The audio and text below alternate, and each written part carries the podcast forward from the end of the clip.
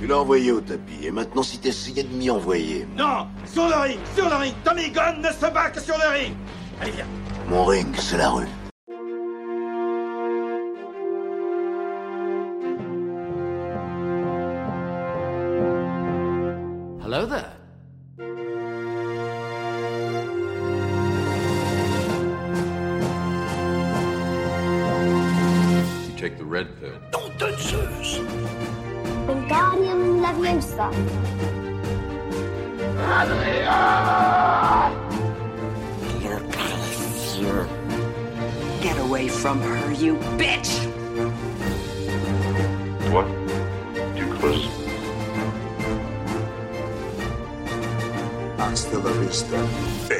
Salut mes petits boxeurs du dimanche et bienvenue dans La Saga, le podcast où on décortique toutes les sagas du cinéma, un film à la fois. Je suis Sofiane et je suis super triste aujourd'hui parce que le robot est mort. Le, le robot n'est pas dans ce film et, euh, et donc je l'ai un peu mauvaise, voilà. Et avec moi, comme toujours, il revient pour nous gueuler dessus tel le fantôme de Mickey. Coucou Zoltan. Ça va, mais d'ailleurs je me dis, euh, enfin on en parlera, mais s'il avait vendu le robot, il aurait pu euh, se refaire en fait. Bah, je pense qu'ils l'ont ouais. vendu. hein. Ah bah, je, bah à 200, 250 000 t'avais dit. Ouais. Il, y a, il y a de quoi se refaire. Ouais, normalement. carrément. ouais. Cette semaine, on va vous parler du, du- du mal aimé, du film peut-être le, le moins aimé de, de la saga Rocky. Euh, Rocky V, réalisé par John Avildsen et écrit par, euh, par Sylvester Stallone, comme d'habitude. Avec nous cette semaine, vous le connaissez peut-être pour un paquet de choses, dont son boulot pour euh, Rocky Rama, TF1 ou encore Tsuji Radio. En ce moment, MCM aussi quand même. MCM. Faut- La liste est longue. Bienvenue, Ah, Nico Pratt. Merci beaucoup, salut. Merci de m'inviter. Bah, merci à toi d'être venu. Et euh, on a une question qu'on pose à tous nos invités. Ouais. Quelle est ta saga préférée en dehors de Star Wars? Alors, euh, alors ce serait pour le coup même pas Star Wars. Euh, j'ai très envie de répondre James Bond, mais c'est pas forcément une saga qui se tient en termes de saga. Je veux dire, dans la continuité, elle est un petit peu hors catégorie par bien des aspects. Du coup, j'ai envie de répondre Alien. Fallait venir dans Bond's Planning. Je savais pas que t'aimais bien euh, Bond. Ah bah, je suis très. alors, je- pour le coup, euh, bravo parce que je suis très fan de Bond's Planning. Et ouais, ouais, je suis un, Ah. grand, ouais, je suis un grand fan de James Bond. Et euh, non, plus- pour le coup, je préfère choisir Alien parce qu'il y a un truc que, que beaucoup de sagas n'ont pas et que, celle, que Rocky, pour le coup, n'a très clairement pas. C'est cette capacité à, à chaque fois être prise en main par de vrais auteurs qui en ont un peu rien à foutre de ce qui a été fait avant et de ce qui a été fait après. Mais euh, voilà. Ouais, Alien il a ça qui, et euh, Impossible, c'est les deux. Euh, ouais, c'est. Ouais, je pour le coup, on l'a, on l'a- pas encore cité Alien depuis le début. je- C'est vrai. C'est, c'est- Mission, bon. Mission- Mission Impossible, c'est vraiment pour le coup euh, très clairement sous la gouvernance, euh, sous la gouvernance Tom Cruise, et je trouve que même la saga Alien arrive à échapper à ça. C'est-à-dire que sur un Alien 3, par exemple, tu as Sigourney Weaver qui laisse plus ou moins carte blanche à Fincher, par exemple. Mais bon, Ouais. bref, ne parlons pas d'Alien, mais voilà, ma réponse est Alien. C'est dans le chapeau et en tout cas, tu seras Allez. sûrement invité quand on tombera sur Alien, j'imagine. Ah bah, avec grand plaisir. Qu'est-ce que la saga Rocky représente pour toi? Déjà, pour moi, ça représente Rocky 1. Je sais que vous êtes des grands fans de Rocky 4, mais euh, pour moi, c'est très clairement Rocky 1. Non, je trouve que c'est, c'est- je trouve que c'est une saga intéressante parce que pour moi, ça représente quand même une, une sorte de confusion. euh, une confusion que j'ai moi-même entretenue. C'est-à-dire que pendant très longtemps, j'ai cru que Rocky, que la saga Rocky, les films Rocky, c'était Rocky 4, c'est-à-dire euh, les films un peu, euh, un peu bourrus, euh, grandiloquents, limite parfois, enfin très clairement over the top, alors qu'en fait, finalement, il y a beaucoup plus dans, dans la saga Rocky que, que ça. Et pour moi, Rocky, c'est plutôt Rocky 1. Et il y a un peu ça, mine avec Rocky comme, comme avec Rambo. C'est-à-dire, Ouais. quand on dit Rambo, les gens pensent Rambo 3, alors que Rambo 1 est un film complètement aux antipodes de ce qui est devenu, un film extraordinairement émouvant, très intimiste, euh, limite fauché. Et, et voilà, et c'est vrai que quand on, euh, quand on pense Rocky, on pense très clairement à Rocky 4. Je pense que la plupart des gens, le grand public, pense à Rocky 4. Et pendant longtemps, pour moi, c'était Rocky 4. Ou le 3 Déjà- quoi. C'est un des Ou deux. le 3. Ouais. Voilà, exactement. C'est un des deux. Alors qu'en fait, quand on revoit ou quand on voit le 1, on se rend compte que c'est un film euh, où il n'y a pas de boxe, où, il se passe pas grand-chose. C'est très, très fauché. C'est profondément triste. Euh, donc voilà. Donc pour résumer, je dirais euh, une certaine confusion. Ou une méprise. Voilà, une méprise pour le dire. C'est marrant parce que quand je t'avais dit de, de venir dans le podcast, quand je t'avais proposé, Ouais. euh, j'avais fait une liste des, des films et je m'étais dit jamais il prendra Rocky 5 et c'est Rocky 5 que tu as choisi. Et J'étais là, je fais pourquoi il a pris Rocky 5 quoi? Alors, bah écoute, je, euh, écoute, je vais te répondre. D'une part, parce que comme tu l'as très bien dit en intro, c'est le film non seulement que personne aime, mais c'est le film que personne ne connaît. C'est-à-dire que je pense que du fait que Rocky Balboa, euh, qui est sorti dans les années 2000, s'appelle Balboa, Balboa et pas 6, je pense que beaucoup de gens ne, ne se souviennent même pas qu'il y a eu un 5, parce que ça a été un flop complet, parce que personne ne l'aime, même Stallone ne l'aime pas. Euh, du coup, moi, j'ai envie de l'aimer, en tout cas de le défendre, même si c'est pas toujours simple. Donc rien que pour ça, rien que du fait que personne ne l'aime, euh, j'ai envie de l'aimer un peu. Et ensuite, parce que je trouve que, euh, c'est un film qui...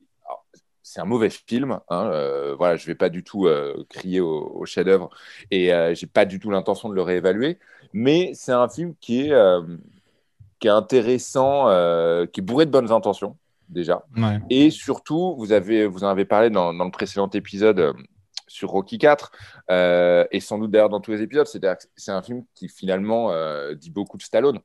Et en fait, c'est ça qui est passionnant avec Stallone, c'est que les films de Stallone euh, sont en fait des, des- des résumés de la vie de Stallone personnelle, de là où il en est dans sa vie à ce moment-là. Et du coup, euh, voilà, je trouve que Rocky 5 est particulièrement intéressant euh, euh, sous ce prisme-là. Mais encore une fois, c'est surtout parce que ah, j'ai envie de défendre le, vi- le vilain petit canard. Je trouve, ça plus inté- je trouve ça plus intéressant de défendre le vilain petit canard que, que de venir défendre Rocky 1 ou, ou Rocky 4. Qui Personne va attaquer Rocky 1, je Voilà, pense. n'avait- voilà c'est ça. Voilà. C'est ça. Finalement, le film n'avait pas vraiment besoin de moi. Si quelqu'un était venu là pour attaquer Rocky 1, j'aurais été un peu choqué quand même. tu serais devenu Tommy Gunn. voilà.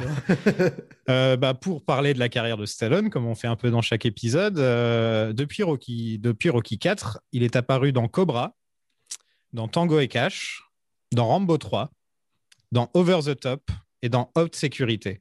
Donc en gros, tu as l'impression qu'il est en train de qu'il est sur la pente glissante petit à petit de devenir un has-been, un peu Stallone là. Et ensuite, il va rentrer dans les années 90 qui est une, décennie très difficile pour lui où il a eu quelques petits succès par-ci par-là euh, comme Cliffhanger, comme euh, Demolition Man. Et Copland, euh, ouais. et, Cop- et Copland, mais sinon, c'est quand même assez vide la- les années Bah, 90 il, pour Stallone. il sera plus, ce sera plus un icône quoi. Années 90, il se fera voler la vedette par un mec comme euh, Jim Carrey par exemple dans un autre registre, mais je veux dire, ce sera plus le, la star ultime. euh, Tom Cruise, hein. Oui, voilà, ou Tom Cruise, non mais dans, pour essayer dans les films d'action, en effet. Non mais voilà, Ah. c'est-à-dire qu'il il- il passe la main et c'est plus, euh, il- même lui et Schwarzy, hein, les deux vont, vont doucement euh, passer un peu à autre chose et. et- C'est même, c'est même tout le cinéma d'action des années euh, reaganiennes, des années 80, euh, en gros, qu'on peut résumer par le cinéma d'action Planet Hollywood, qui en, qui en prend un coup, quoi. C'est-à-dire que euh, au début des années 90, euh, il y a euh, déjà la- l'Amérique de Reagan va devenir l'Amérique de Clinton en, 80, en 93, et du coup, tous ces mecs-là prennent un sérieux, euh, un sérieux coup de mou, quoi. Ça, ça parle plus à grand, leur, leur cinéma parle plus à grand monde. euh, maintenant, les gens, les gens commencent à se passionner pour des profils à Tom Hanks.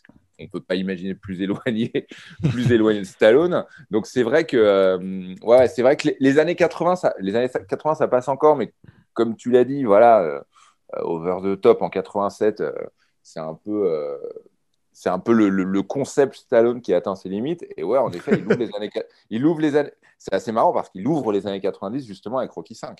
Ouais, et juste après, il fait Oscar et Arrête où ma mère va tirer. Euh, donc Ouais. deux films qui sont censés être des comédies. Il, Ouais. voulait faire, il voulait faire comme Schwarzy, en fait. Il voulait faire un tour euh, comme les films de, de Schwarzy avec, Danny, avec Danny DeVito, là où il fait des comédies. Un flic à la, mat- à la maternelle, mais ça n'a pas du tout marché. quoi. Et, et pour la petite anecdote, arrête où ma mère va tirer, comme il se, il se faisaient la guerre, euh, Schwarzy et Stallone, et en gros, euh, Schwarzy reçoit le script d'arrête où ma mère va tirer. Il le lit, il comprend instantanément que c'est une immense merde, et en fait, il laisse courir le bruit qu'il est intéressé pour que Stallone se positionne face à lui pour le faire chier et fasse le film. Et des années plus tard, Schwarzenegger a, a avoué à Stallone que qu'il ne voulait pas le faire parce que c'était de la merde. Je pense que Schwarzy a mieux géré sa carrière que Stallone, euh, personnellement. Ouais. Bah franchement, Schwarzy, c'est, enfin, c'est quand même un mec, un grand quoi, vraiment. Moi, Oui. j'aime bien la carrière de Stallone, mais mais celle de Schwarzy, il y a quand même des. C'est un mec qui s'est orienté vers des grands réalisateurs, euh, donc il a Voilà. déjà un goût, un goût, un goût pour le cinéma différent que que Stallone, qui a réussi à créer des bons personnages quoi. Donc Voilà, Stallone, il a toujours dit, Stallone, il a toujours dit, moi, j'ai jamais eu de James Cameron dans ma vie, et c'est peut-être ça qui m'a manqué. Ouais, carrément, quoi. Un grand réalisateur. Ouais. Mais en même temps, c'est parce que lui, il se voulait artiste, en fait, euh, Stallone. Il voulait un peu faire tout faire, quoi. Il voulait se la jouer euh, Orson Welles dans Citizen Kane. Il voulait vraiment tout faire, Stallone. Alors que Schwarzy était plus du genre à, à se laisser guider, quoi. C'est, je, je pense que Stallone aurait été moins il aurait pas, pu- je sais pas s'il aurait pu bosser avec un Cameron par exemple, Stallone. Je j'arrive pas à le voir quoi. Bah, il a vraiment pas grand de- d'énormes réals à son actif hein, quand on y pense. Euh, C'est vrai qu'il a vraiment. Je, je le, enfin, pas souvenir de Stallone dans un film d'un très très grand réal. Mais après, je pense que le, le, le fait que que, que Schwarzy soit un immigré. Ouais, ouais, mais avoir un caméo quoi. Non, mais même Et, quand euh, il fait un Richard Donner, c'est un tout petit Richard Donner, quoi. Ouais, et, mais voilà, alors que je pense aussi que le fait que Schwarzy soit un immigré, euh, un vrai immigré, enfin Stallone l'est, mais de génération, euh, enfin euh, c'est pas exactement le même profil quoi. Je pense que Schwarzy il a eu besoin de s'entourer justement et de et de réussir à, à être porté par par quelque chose d'autre que juste lui-même parce que parce que mine de rien c'est, enfin se faire une place comme il a réussi à se faire Schwarzy en étant euh, en ayant un accent à couper au couteau autrichien. C'est quand même pas, enfin c'est quand même pas rien et, et donc il peut, il peut pas avoir la même approche qu'un Stallone quoi. Il a, et tant mieux, ben, ça donne deux carrières différentes mais, euh, mais qui finalement euh, repose sur des bases assez, euh, assez centrales, quoi, hein, qui, qui incarne en tout cas cette, euh, cette Amérique des années 80. euh. Enfin, je pense que si tu demandes à tout le monde c'est quoi l'Amérique des années 80, tout le monde va te dire soit l'un soit l'autre, quoi. Mais c'est Ouais. Donc Stallone dira plus tard qu'il s'était entouré de mauvaises personnes à cette époque-là, donc euh, comme Rocky, on va dire, qui l'ont mal conseillé, et il a fait, euh, il a fait le film à 100% pour l'argent. Et pour vous dire euh, à quel point, en fait, le salaire de Stallone sur ce film, sur Rocky 5, c'était 15 millions de dollars, ouais, alors que sur le premier, c'était 23 000 dollars. ouais, ça fait une augmentation de 60 000 un truc comme ça.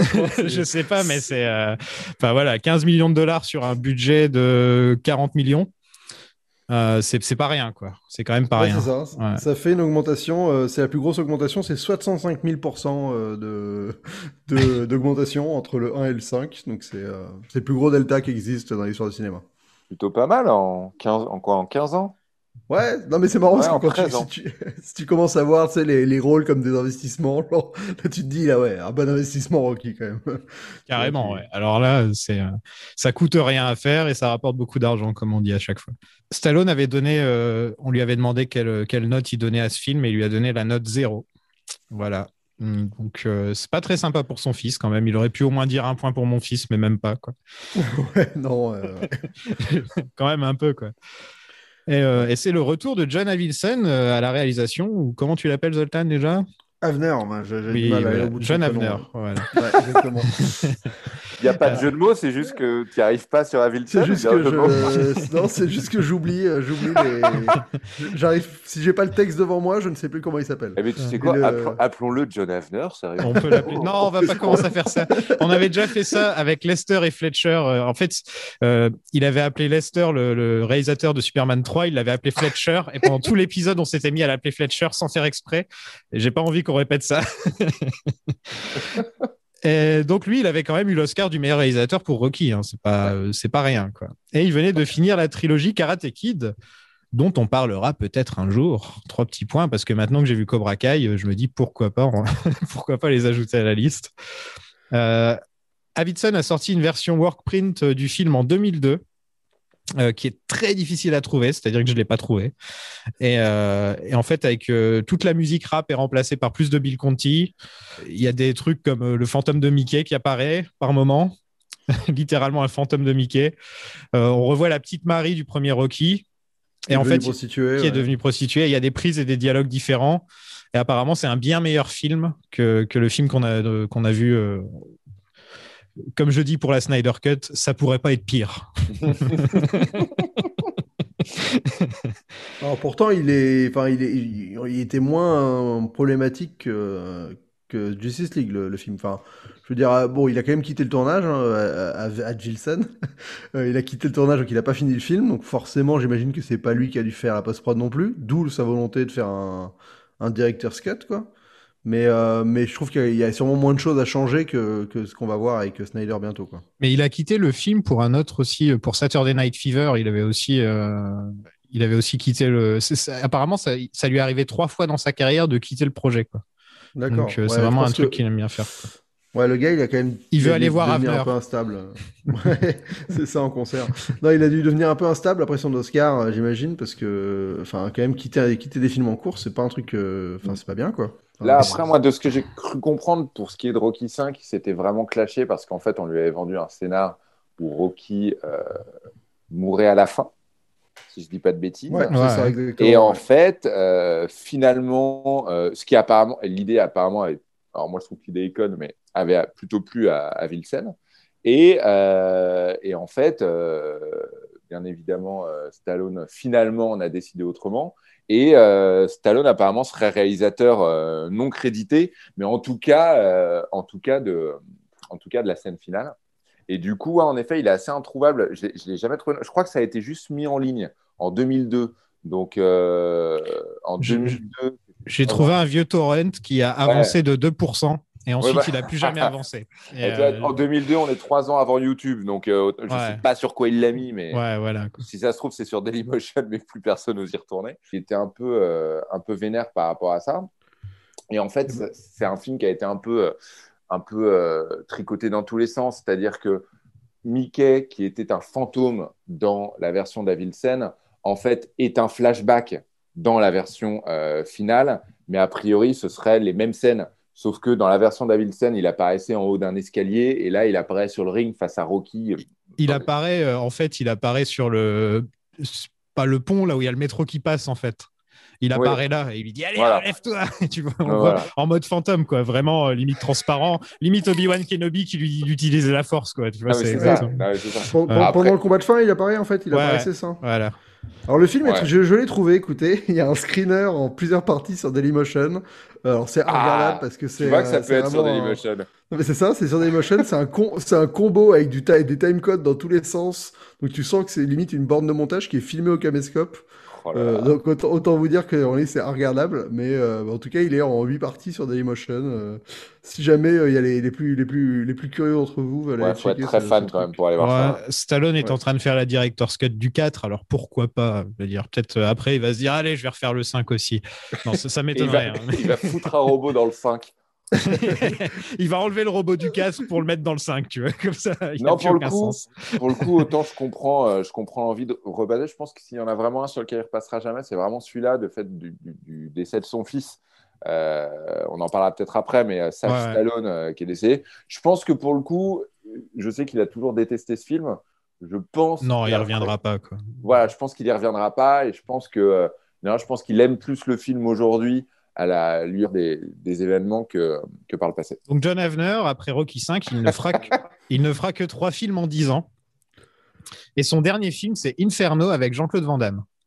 Ouais, Que j'ai pas pour vu. dire que. Donc, voilà, quand quoi. tu as un, t'as un Oscar du meilleur film et tu arrives, tout ce que tu as réussi à faire ensuite, c'est la trilogie Karate Kid et ensuite Rocky 5 et que des films de merde direct to DVD, c'est assez triste quand même. Et il est décédé en 2017 à l'âge de 81 ans. Et pas une si longue carrière que ça. Il a pas fait énormément de films en fait. Euh, un Je peu- pense qu'on lui a accordé aucun crédit pour Rocky en fait. Ouais, c'est vrai. Tout le monde a, tout le monde- Rocky c'était Stallone quoi. Il a, voilà, je pense qu'il a, il a eu l'Oscar du meilleur réal parce que son nom était au générique. Mais euh, pour tout le monde c'était Stallone quoi. Stallone l'aurait mérité comme meilleur scénario aussi quand même. Bill Conti est de retour. Et il n'est pas en très grande forme. hein. Euh, je sais Non. pas si vous avez écouté la BO. euh. Ah mon dieu, c'est la pire BO de l'histoire des Rocky, hein, mais de très loin quoi.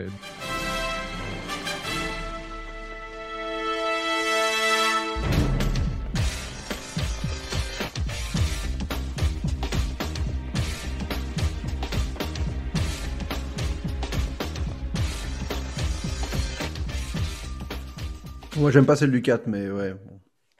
Celle du 4 en général, tout ce que Bah, je veux dire, en dehors, fait. en, dehors des, ouais, en dehors des musiques additionnelles. je veux dire, T'aimes même pas celle de l'entraînement ou un truc comme ça euh, Non, bon, bah, c'est juste que je, je, moi, quand je veux, quand je vois Rocky s'entraîner, s'il y a pas, s'il y a pas Ouais, la chanson vrai. de Bill Conti, je, c'est genre, ça me, j'ai l'impression qu'il y a un manque, quoi. Mais là, c'est un- une sorte de, de- On te met un, un faux, rythme de rap euh, tout pourri, euh, parce que bon, bah, le rap, c'était à la mode. Mais ça marche pas du tout. Par exemple, ça marchera beaucoup mieux dans Creed, parce qu'on sait que le personnage principal écoute du rap, que sa copine, elle écoute de la musique électronique. Donc, il y a ce mélange de musique euh, qu'on entend dans tout Creed, où c'est un peu rap, un peu électro, et de temps en temps, il y a le thème, euh, il y a- y, a un thème qui revient, orchestré, etc. Et c'est, tout est très bien amené. Alors que là, c'est juste du rap pour être cool parce qu'on est dans les années 90 et, voilà quoi faut être cool alors que euh, Rocky il est pas cool son fils il est pas cool euh, enfin euh, c'est pas c'est pas des mecs cool du quartier quoi Et surtout, et en plus, dans Rocky 5, alors vous avez peut-être, je l'ai revu il y, a, il y a pas longtemps en préparant, en préparant ce podcast, il y a quand même un moment qui, moi, m'a un peu intrigué. Quand donc, le film s'ouvre avec un récap du combat, du combat de Rocky 4. Et en fait, ensuite, il revient aux États-Unis, il descend de l'avion, et il y a une fanfare qui l'accueille Qui joue la Et- musique de Rocky, bien sûr. et qui joue le thème de Bill Conti. Et donc, en fait, je, je C'était dans le 3 aussi. Dans le 3 aussi, il y a ça. Ouais. Ah bah alors voilà. Et en Ouais. fait, la question que je me pose, c'est à quel moment la musique composée pour le film est rentrée dans l'univers du film Ah, mais que- je- ça que- fait des années que je demande ça. Est-ce euh, Est-ce qu'il y a un moment où Bill Conti, a- tu vois, le sort en, je sais pas, le sort en single entre Rocky 2 et Rocky 3 Je sais pas. Est-ce que ça, dans l'histoire officielle du film, à un moment, C'est je quand il a pas. sa statue. Quand il a sa Ouais, statue ça, dans le c'est- 3, il c'est- joue. euh, En fait, ça arrive au même moment que la statue, quoi. C'est que la statue, elle, euh, elle existe dans la vraie vie et maintenant elle existe dans le film et ils se sont dit, bah pourquoi pas la musique avec? Et donc voilà, ils ont fait les deux, quoi. Là, ouais, c'est un truc Et- qui m'a un peu, c'est un truc qui m'a un peu perturbé. Et justement, on parlait d'Alien, mais il y, a- ça aussi dans, Alien Covenant, où à un moment, euh, l'androïde joué par Michael Fassbender joue quelques notes de la musique du premier Alien à la flûte. Et je suis là, j'étais, ah, non, mais ça va, c'est pas possible, ça n'existe pas et ça m'énerve. euh, on a un budget de 42 millions qui est quand même pas mal pour un film qui a pas l'air de coûter grand chose. Ouais, qui, qui, qui reprend enfin, les décors et tout ça du premier. Voilà, ouais. Quand tu vois le premier et celui-là, tu te dis, ouais, ouf, où est passée la thune? Et box Bah, office. enlève, enlève les 15 millions de Stallone et t'as le vrai budget. ah Voilà, oui, c'est vrai, oui, c'est vrai. C'est vrai qu'on sait où est passée la thune. C'est bon, merci. Au box-office, ça a fait 120 millions, mais c'est un gros beat sur le territoire américain avec 40 millions sur le territoire américain. Ça a Ouais, vraiment fait un énorme beat. flop. ouais. Et après ce film, il n'y aura plus de film Rocky pendant 16 ans. Donc c'est que vraiment, euh, en tout cas, moi, quand j'étais gamin, bah, là, là, pour moi, c'était la fin de Rocky. Rocky Ah 5. oui, moi aussi. Enfin, Enfin, pour moi, il n'y avait pas. Il y avait pas, franchement. euh, euh, jamais j'imaginerais qu'il allait revenir vieux euh, comme, que- et- comme il l'a brillamment fait par la suite. Mais euh, ouais. Rambo et Rocky, c'était fini quand on était enfant. Quoi. Exactement. Quoi. Rambo, ça se finissait sur Inch'Allah Rambo. et Rocky, ça se finissait sur lui qui se bagarre dans la rue. Quoi. Voilà. Bon, on passe au film? Allez. Let's get ready to rumble dans la rue. Ouais, dans la rue, ouais. Franchement, tu pourrais mettre la musique de Street of Rage ou un truc comme ça, parce que c'est vraiment. euh, on n'est pas du tout dans un film de boxe.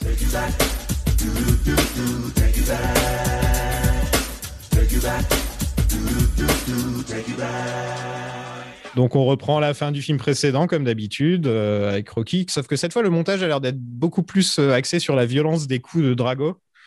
Euh. C'est-à-dire qu'on voit presque pas Rocky mettre des, des coups pendant le, pendant le montage, on voit que Drago lui en mettre, lui en mettre, lui en mettre dans la tronche. Quoi. Moi, j'étais à deux doigts de me dire, mais attends, mais il avait gagné ce combat Je m'en souviens plus, là, parce qu'il se fait défoncer, quoi. Vraiment, il se fait. Mais vraiment, là, je... enfin, ça explique la suite hein, après. euh, voilà, quoi.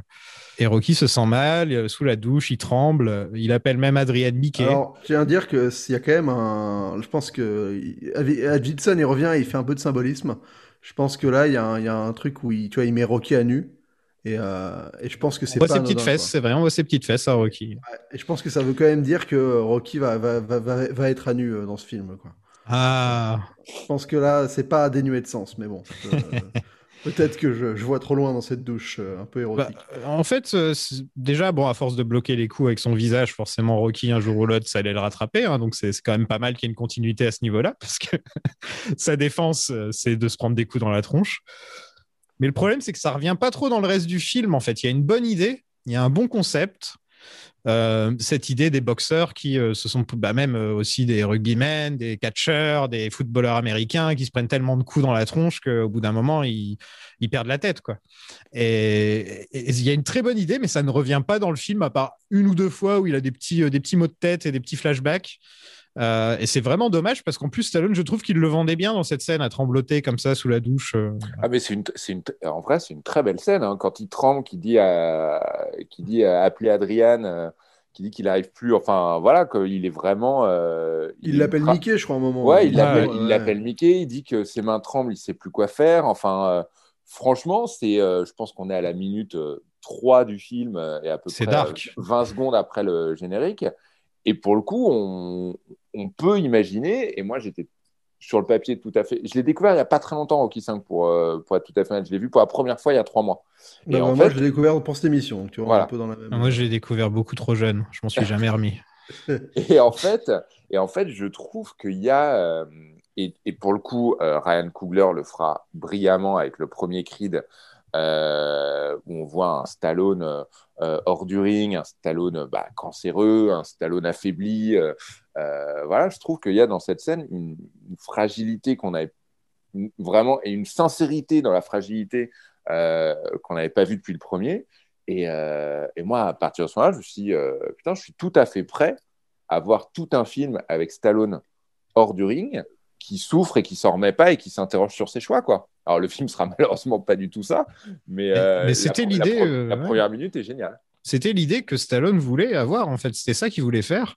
Il voulait que ce soit un film tourné sur, euh, la maladie de, Rocky et, euh, et où on voyait les effets euh, vraiment. Et il avait même tourné des scènes, des, scènes où on voyait vraiment Rocky malade. Il a décidé de tout couper parce qu'il disait que voir Rocky malade, c'est comme voir son chien mourir petit à petit.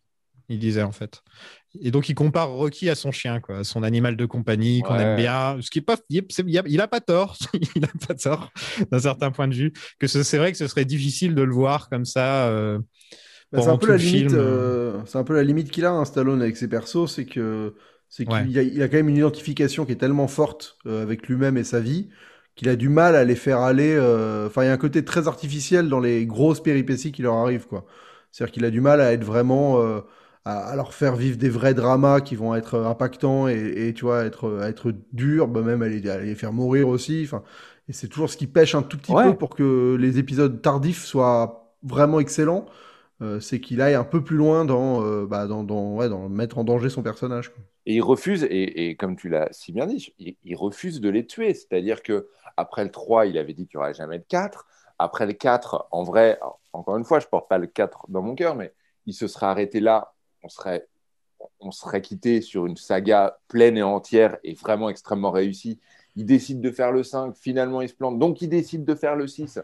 Euh, ça marche bien, finalement il fait Creed. Alors la promo de Creed 1, c'était lunaire, c'est-à-dire qu'il commençait à balancer des idées pour Creed 2 devant Ryan Coogler, qui de toute évidence n'était pas du Et, tout au et courant. quand il a eu les gold- quand il a eu le Golden Globe du meilleur acteur second rôle, il a pas remercié Coogler ni Michael B. Jordan, quoi. Mais voilà, Euh, Non, ouais. mais en fait, c'est ça. Et il fait, et il fait, exa- il fait exactement pareil avec Rambo, euh, où pour le coup, Rambo 4 était franchement cool et il décide de faire le 5 et qui est une abomination. Euh, là, il nous annonce, euh, il, il annonce une suite à Demolition Man qui est à peu près, Ah bon ouais, qui est à peu près. une- bon, Sans Wesley Snipes, ce serait nul. hein. Non, non, alors il l'annonce avec, il l'annonce avec. Ah, ok. Mais, euh, mais voilà, c'est évid- enfin, c'est évidemment une, plutôt une très mauvaise idée, j'ai envie de dire. Mais, euh, mais voilà, c'est un mec qui, un peu comme Schwarzenegger, encore une fois, qui, euh, qui euh, s'emploie à- presque à remaker sa carrière, ou en tout cas à. en tout Ouais, il surfe sur ses vieilles gloires. Quoi. Ouais, ouais, ouais, ouais. Et c'est tout à la. Je trouve que c'est très touchant, mais. bah, Bah, très ça a marché pour. euh, ça a mar- En fait, il aurait. Enfin, c'est bon. Il a eu de la chance euh, avec Creed parce qu'il est tombé sur un vrai gars qui, qui avait une vraie idée derrière. Donc le film, euh, je veux dire, euh, je trouve que Creed 1 c'est un vrai renouveau vis-à-vis de la saga. C'est intéressant. Moi, je suis d'accord. Mais en vrai, il est, en vrai, quand tu vois Rambo et, et- et Rocky, tu te dis, après le 6, il avait réussi à faire un super retour, aussi bien dans Rocky et Rambo. Si c'était arrêté là, vraiment, il aurait pu graver ces deux Bien sûr. sagas dans, tu vois, dans, la- dans, dans le marbre et dans le marbre de, ma- de belle manière. Quoi. Mais il continue, et donc on se tape Creed 2, que j'aime bien, mais qui comment, tu commences à voir un peu le, tu vois, le truc se tendre, et, euh, et Rocky, et en effet, Rambo 5, euh, qui est, qui est vraiment, vraiment questionnable. Et, et donc, il, voilà, finalement, il n'arrive pas à. C'est bête de, de, de pas comprendre que conclure euh, un personnage, c'est important aussi, quoi. Et de rester sur un vieux truc un peu moisi et toujours de relancer après. euh, Ah, comme Schwarzy et le Terminator, quoi. Quand est-ce qu'ils vont tuer le Terminator une bonne fois pour toutes quoi? Terminator, où il annonce encore un retour de Conan. Enfin, Ouais, euh, voilà, c'est. c'est- Au, a- moins, au moins, je trouve qu'il y, a- il y a au moins chez eux une, euh, une sincérité qu'il n'y a pas chez un Bruce Willis qui fait, euh, Non, du, ouais. qui fait, euh, qui, qui n'a plus envie de jouer et qui fait des pourtant- pubs Die quoi. et qui fait vrai une que- pub Die et qui t'annonce un euh, année zéro, qui est le truc que personne n'a envie de voir, un préquel de John McClane. Bref. On apprend pourquoi il a divorcé. Ouais, non, mais voilà. Tout ça, au final, toute cette histoire de, de problèmes du cerveau, etc., c'est tout, tout simplement pour expliquer pourquoi Rocky ne peut pas se battre pendant, pendant le film, en fait. C'est vraiment une grosse. Ça aurait pu être le, plot du film, mais au final, c'est juste l'explication du pourquoi Rocky ne, boxe pas. Et c'est franchement dommage, je trouve. Bah, le film, il souffre de ça, il souffre de deux trucs qui finalement sont juste des gros prétextes. C'est euh, son problème au cerveau et sa faillite, qui sont deux trucs balancés au début pour euh, justifier le fait qu'il se retrouve de nouveau à Philadelphia comme dans le premier Rocky. Et c'est vrai que c'est problématique parce que c'est des trucs importants qui ont sont pas du tout exploités, qui même euh, tu vois incarnent, enfin sont pas incarnés dans le film. Je veux dire, le mec il fait faillite et t'as pas un seul moment où t'as l'impression euh, que vraiment ça le pèse. J'ai l'impression qu'il est revenu Rocky, remet son chapeau et hop c'est reparti, tu vois. C'est un peu, euh, c'est un peu dommage parce que ça fait juste prétexte à bah finalement on voulait un peu comme Martin à la plage, on voulait juste avoir euh, Rocky euh, pauvre de nouveau. Ouais, quoi. complètement. C'était vraiment une excuse pour, euh, pour retrouver le statu quo. Quoi. C'est- Ça n'aurait jamais fait ça. Faut que tu vois un docteur immédiatement. Non, Si, je veux juste rentrer. rentrer. Tu vois pas un Je docteur suis fatigué. Je- Juste rentrer, Mickey. Mickey, je suis fatigué. On rentre, Écoute, je, je veux rentrer à la maison. on y va. Rocky Junior qui prend, euh, euh, qui prend 5 ans en une journée. Est-ce qu'on va en parler ou... C'est- Parce que Rocky Alors- Junior, il avait 8-9 ans dans le film d'avant. Et là, Sage Stallone, il avait 13 ans. Ouais, honnête, alors honnêtement, il y a, beaucoup de critiques à formuler euh, sur le film. Ça, pour le coup, ça me dérange pas. Euh, Ça arrive souvent. Enfin, voilà, c'est un peu la... Il y a cinq ans qui se sont euh, déroulés dans la vraie vie. Il y a une certaine... Je trouve qu'il y a une certaine suspension de crédulité qui fonctionne de Ouais, parie, Moi, ça- me dérange pas. Moi, ça me Quand on dérange enchaîne les deux, ça se voit beaucoup en fait. C'est Ah vraiment mais quand alors, tu enchaînes euh, les, les deux, littéralement, en une journée, le gamin se, se transforme. Quoi, Ouais, mais c'est un peu pareil avec la guerre, la, genre la, la menace fantôme et la guerre des clones où, euh, le- le- enfin d'un coup, euh, il, il, il se retrouve à avoir des exactement clones, le ouais. même. Ouais, oui, tu vois, il passe d'un petit gamin à un ado, Ouais. même peu plus qu'ado, et, et pourtant pas de elle a quasiment toujours la même tronche. Alors, Lucas Donc, euh, avait déclaré que, euh, comme au final, euh, ça se passait dans l'espace, ils étaient peut-être pas de la même race.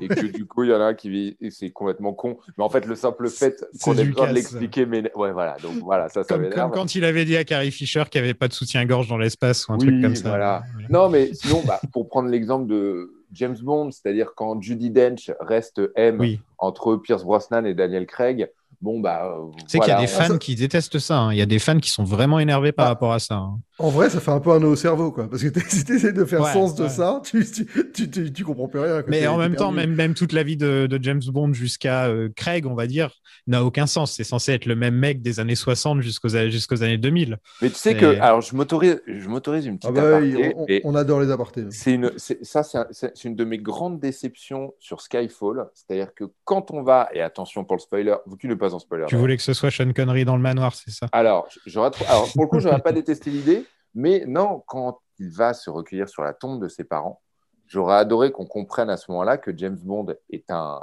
un pseudonyme, un prête-nom, et qu'en fait, Jimmy Bond, en fait. ou, ou- ou même euh, ou, ou même euh, ou même John McClane que sais-je encore mais non mais que finalement que finalement on comprenne que le nom de James Bond est attribué à l'agent qui endosse le chiffre 007 et que donc finalement ce n'étaient pas les mêmes personnes à chaque fois et en Ouais. fait finalement je, je trouve que bah, déjà ça aurait dé- euh, détricoté l'intégralité de la saga et en plus euh, j'aurais trouvé ça assez couillu et en fait, euh, j'ai- alors j'ai lu un peu tout et son contraire de la part des fans. Il y en a qui regrettent ça aussi, il y en a qui se trouvent ça très bien. euh, Bah, son- ouais, sur, en, euh, en- en vrai, Sam Mendes, c'est pas celui qui a le mieux manipulé la mythologie de James Bond. Je veux dire, quand, enfin, entre ça et ce qu'il fait après, euh, Ouais. c'est quand même vraiment, vraiment problématique. Euh, Dès qu'il a décidé de toucher au mythe, ça a été compliqué. Quoi. Les gars, ils, les- sont, les ils films- sont crus sur le Bond Splaying, les gars. Ouais, Oui, ouais. pardon, désolé.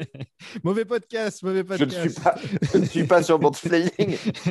Je sais que tu aurais bien aimé venir, mais.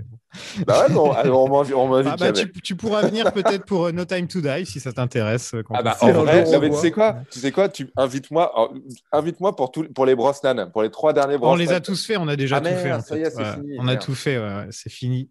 Bon, Ça fait depuis 5 ans qu'ils attendent un nouveau James Bond. Ça fait 5 ans qu'on attend le nouveau James Bond, c'est vraiment ridicule.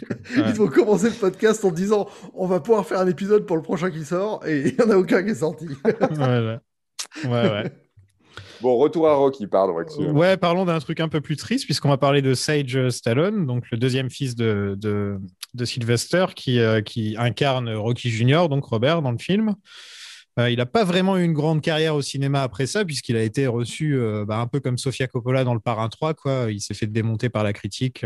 À tort, je trouve, il n'est pas si mauvais que ça. Il est juste c'est juste pas un très bon acteur, quoi. C'est pas non plus. Il, a un, euh, il a un rôle agaçant, le rôle Voilà, de l'ado un, peu- ouais. un peu énervé, c'est jamais un bon rôle, mais, euh, mais c'est vrai qu'il est pas déméritant, quoi. Enfin, tu te dis pas, euh, oh là là, c'est euh, c'est pas comme le, le gamin qui jouait Anakin, justement, par exemple, tu vois, qui était vraiment. Ouais, lui, il mauvais, était vraiment mauvais, le pauvre, mais encore une fois, c'est un gamin Jack qui s'est fait attaquer, euh, qui s'est fait Ouais. attaquer euh, aux dernières nouvelles. Il était dans un hôpital psychiatrique, le pauvre. Donc, euh, que euh, quand tu te fais insulter de Jar Jar toute ta vie, ça doit pas être très sympa.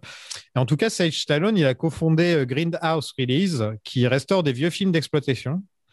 Et, euh, et c'est un peu le critérion du culte, en fait. C'est connu et c'est assez connu aux États-Unis. J'étais pas au courant, j'ai appris ça. Il a joué dans quelques films de Vincent Gallo.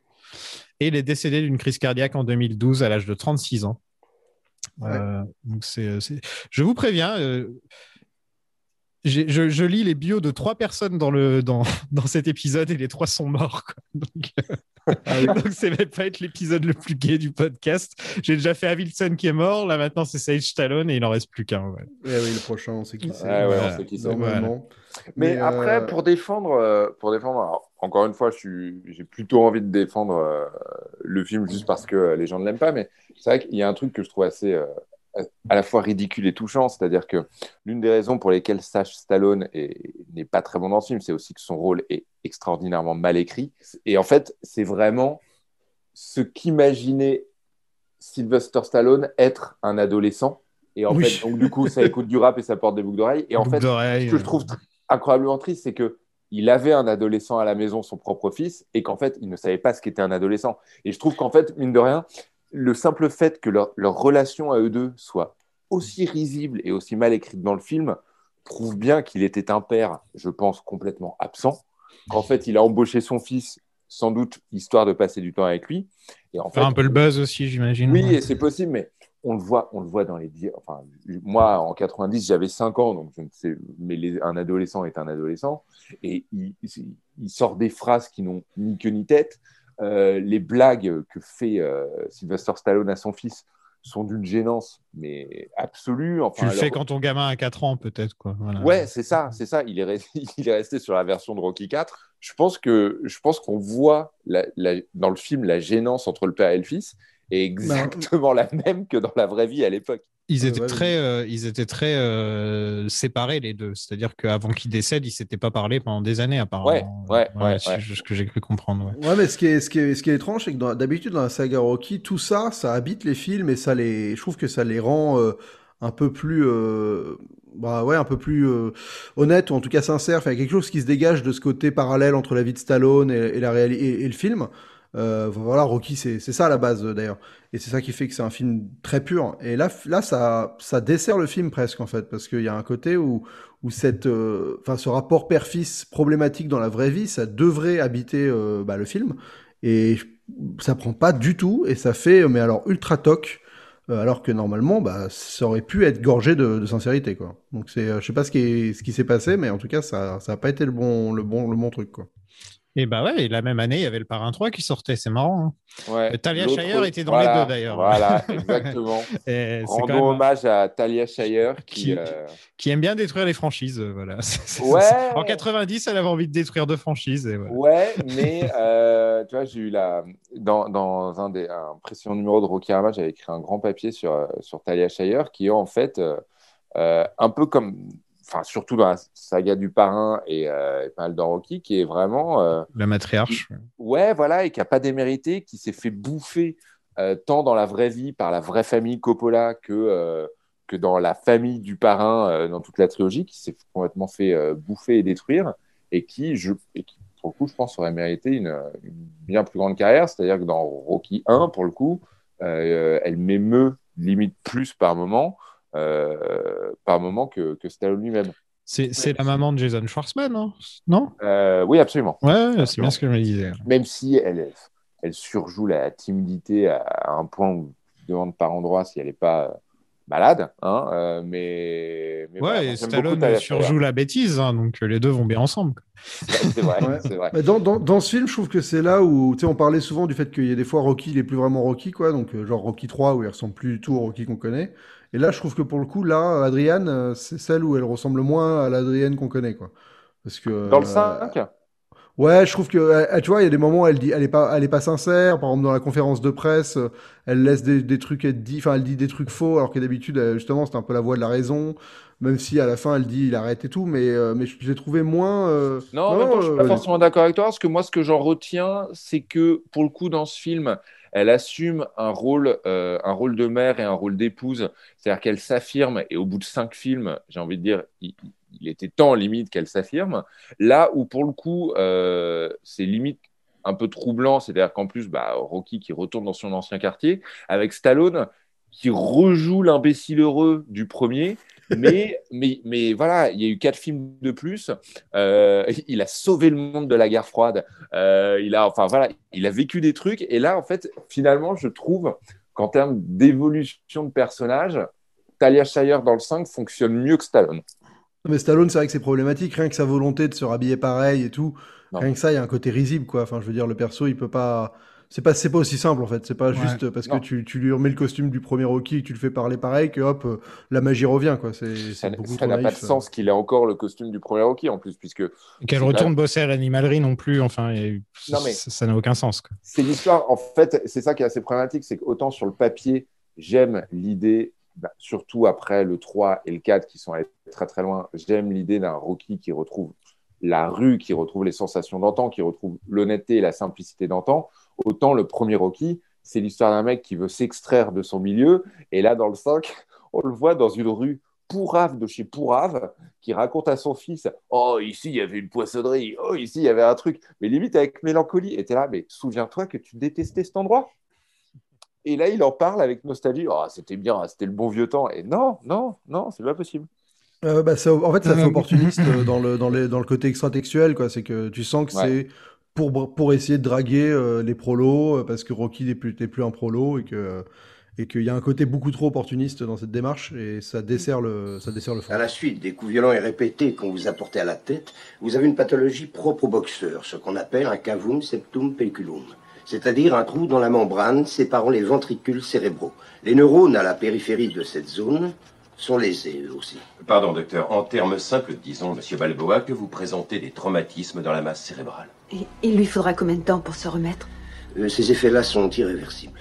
Donc, euh, George Washington Duke, euh, c'est le deuxième personnage qui s'appelle Duke dans la saga, parce que pourquoi pas hein, il, y en a, il était au début du film en plus, donc je sais pas pourquoi ils ont donné ce nom à, à deux personnages. Mais, dans le mais même d'ailleurs, au film. début, du, au début du film, le Duke. euh, il l'appelle Tony. ouais, Il l'appelle Tony, ouais. ça me fait marrer.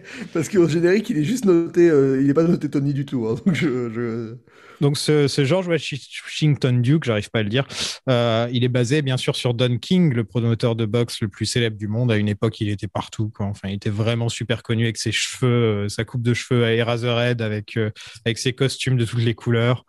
C'est lui qui était responsable du Rumble in the Jungle entre Ali et Foreman. Son truc, c'était un peu de signer des, des jeunes boxeurs et de les abandonner dès qu'il y avait une nouvelle star qui arrivait. Donc, exactement ce qu'il fait dans le film. Euh, Duke et, euh, et il avait des liens avec la mafia de New York aussi. C'est dommage que ce soit pas euh, que ce soit pas dans le film, ça aurait été marrant. Ouais, ça aurait été pas mal. Ça aurait apporté un peu. euh, bah, ça aurait apporté un vrai contre. Tu sais, une puissance supplémentaire au truc, ça aurait été intéressant. ouais. À noter que Tyson bossait avec lui à la même époque, donc au moment de la sortie du film, il bossait avec Tyson. Et moi, personnellement, quand je vois un Rocky dans les années 90, je me dis c'est quand même dommage qu'il n'y ait pas un personnage qui fasse penser à, à Mike Tyson, quoi. Ça manque un peu, je trouve. Euh, il y a, il y a- il y a- je- j'ai lu qu'il y avait une idée qui avait été reprise euh, d'un truc de Tyson, justement. Bah, c'est le, euh, c'est le, bah, c'est justement le, le- c'est le flashback euh, slash fantôme. euh, Ah oui, oui, oui, ça, ouais. C'est ça, ouais, merci. en fait, c'est euh, c'est un speech pris entièrement d'une interview du manager de Voilà. Tyson en 85. Voilà. Les plagiats de Stallone. Mmh. Non, mais en effet, c'est. Alors, pour le coup, je, je suis, je suis très. J'y connais rien à l'histoire de, de la boxe, mais c'est vrai que c'est un peu étonnant, euh, alors que euh, y avait à l'époque, dans, dans l'histoire de la boxe, un personnage comme Tyson, et je suis sûr, je suis sûr qu'il y en avait euh, beaucoup d'autres, de choisir quelqu'un d'aussi. Alors, encore, pareil, il est mort, donc euh, mollo sur les plaques, et je dis ça pour moi, mais quelqu'un d'aussi insipide qu'un qu'un Tommy Morrison, qui, qui n'est pas, pas une menace pour personne. Et, euh, et c'est vrai que là, j'avais pas pensé à Tyson, mais, Je me demande s'il a, été c'est- appro- je me demande s'il a été approché pour un caméo. si, euh, On a, on a la preuve maintenant que c'est un très mauvais acteur, en tout cas. Donc, Ouais. Il n'y a qu'en Amérique, on peut, comme nous, se sortir de l'oppression, se sortir de la pauvreté et être de cœur dans cet international du noble art. Il n'y a qu'en Amérique. Euh, ils rentrent dans leur grande maison, donc euh, après cette, euh, cette conférence de presse, euh, et Rocky Junior a un aquarium au-dessus de son lit, et ça, je trouve ça super cool. Par contre, ça va être Ouais, chiant à entretenir. euh, ouais, ouais. Et il fait des dessins cochons, sa prof d'anglais de français. Sa prof de français, alors qu'il est censé avoir 9 ans. Bon, allez, c'est pas grave. Euh, Mais il Et- dessine très bien. il dessine très bien, ça va. Il a du talent. Ouais. Ouais, ouais, il peut, il peut se lancer, il peut, il peut ouvrir un OnlyFans de, de dessins cochons. Je pense qu'il pourra avoir un peu de thunes. Ça- Et là, Polly a merdé. Leur comptable a pris tout leur argent. Enfin, on dit, que c'est, d'autre on dit que c'est de la faute de Polly, mais qui a eu l'idée de donner tout ce pouvoir à Polly déjà à l'origine, quoi? C'est Adrienne de s'occuper de ce genre de truc. C'est elle le cerveau de l'affaire, normalement. Enfin, je comprends pas pourquoi Mm. Polly. euh, Moi, je comprends pas Polly surtout. hein. Je ah, euh, en fait, euh, depuis le début de la saga, comment on peut, quand je dis on, c'est vous et moi, et même attendre de notre part qu'on aime autant Polly, alors que c'est un personnage aussi, bah, aussi euh, au choix ignoble dans le premier, ou, euh, ou à côté de la plaque dans le 5. Enfin, c'est quand même c'est assez particulier le cas de Polly quand même. On l'aime tous, mais il n'a jamais rien fait pour être aimé. bah, on a tous quelqu'un comme ça dans notre entourage, en fait.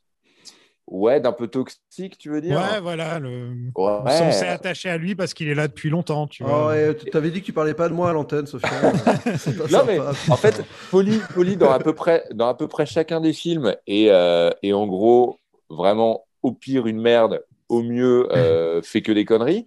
Et en fait, juste parce qu'il est là à la fin du film, quand euh, Rocky gagne un combat, juste parce qu'il est là et qu'il fait un câlin à Rocky, on est censé être content pour absolument tout le monde. Alors que Polly n'en reste pas moins. euh, Je tiens à dire que dans le, problématique. 4, dans le 4, il montrait des signes de devenir une bonne personne dans le 4. ouais. Et dans le 5, bon, bah voilà. quoi. Euh, Ouais, c'est pas le perso le plus cohérent euh, de la saga. hein. mais en, tout cas, pourquoi ils sont encore potes avec quoi Pour- Pourquoi ils le su- supportent encore euh, C'est son boss, c'est Ah, son c'est la beau-frère, il est obligé de se le taper. hein. Mais, famille, quoi. ouais, mais même, euh, même Adrienne, après, après un coup pareil, tu perds des millions de dollars, tu lui parles plus, quoi. Enfin, tu l'envoies chier. Là, ils vont vivre chez lui, hein, parce que c'est chez lui qu'ils Ouais. vont à Philadelphie.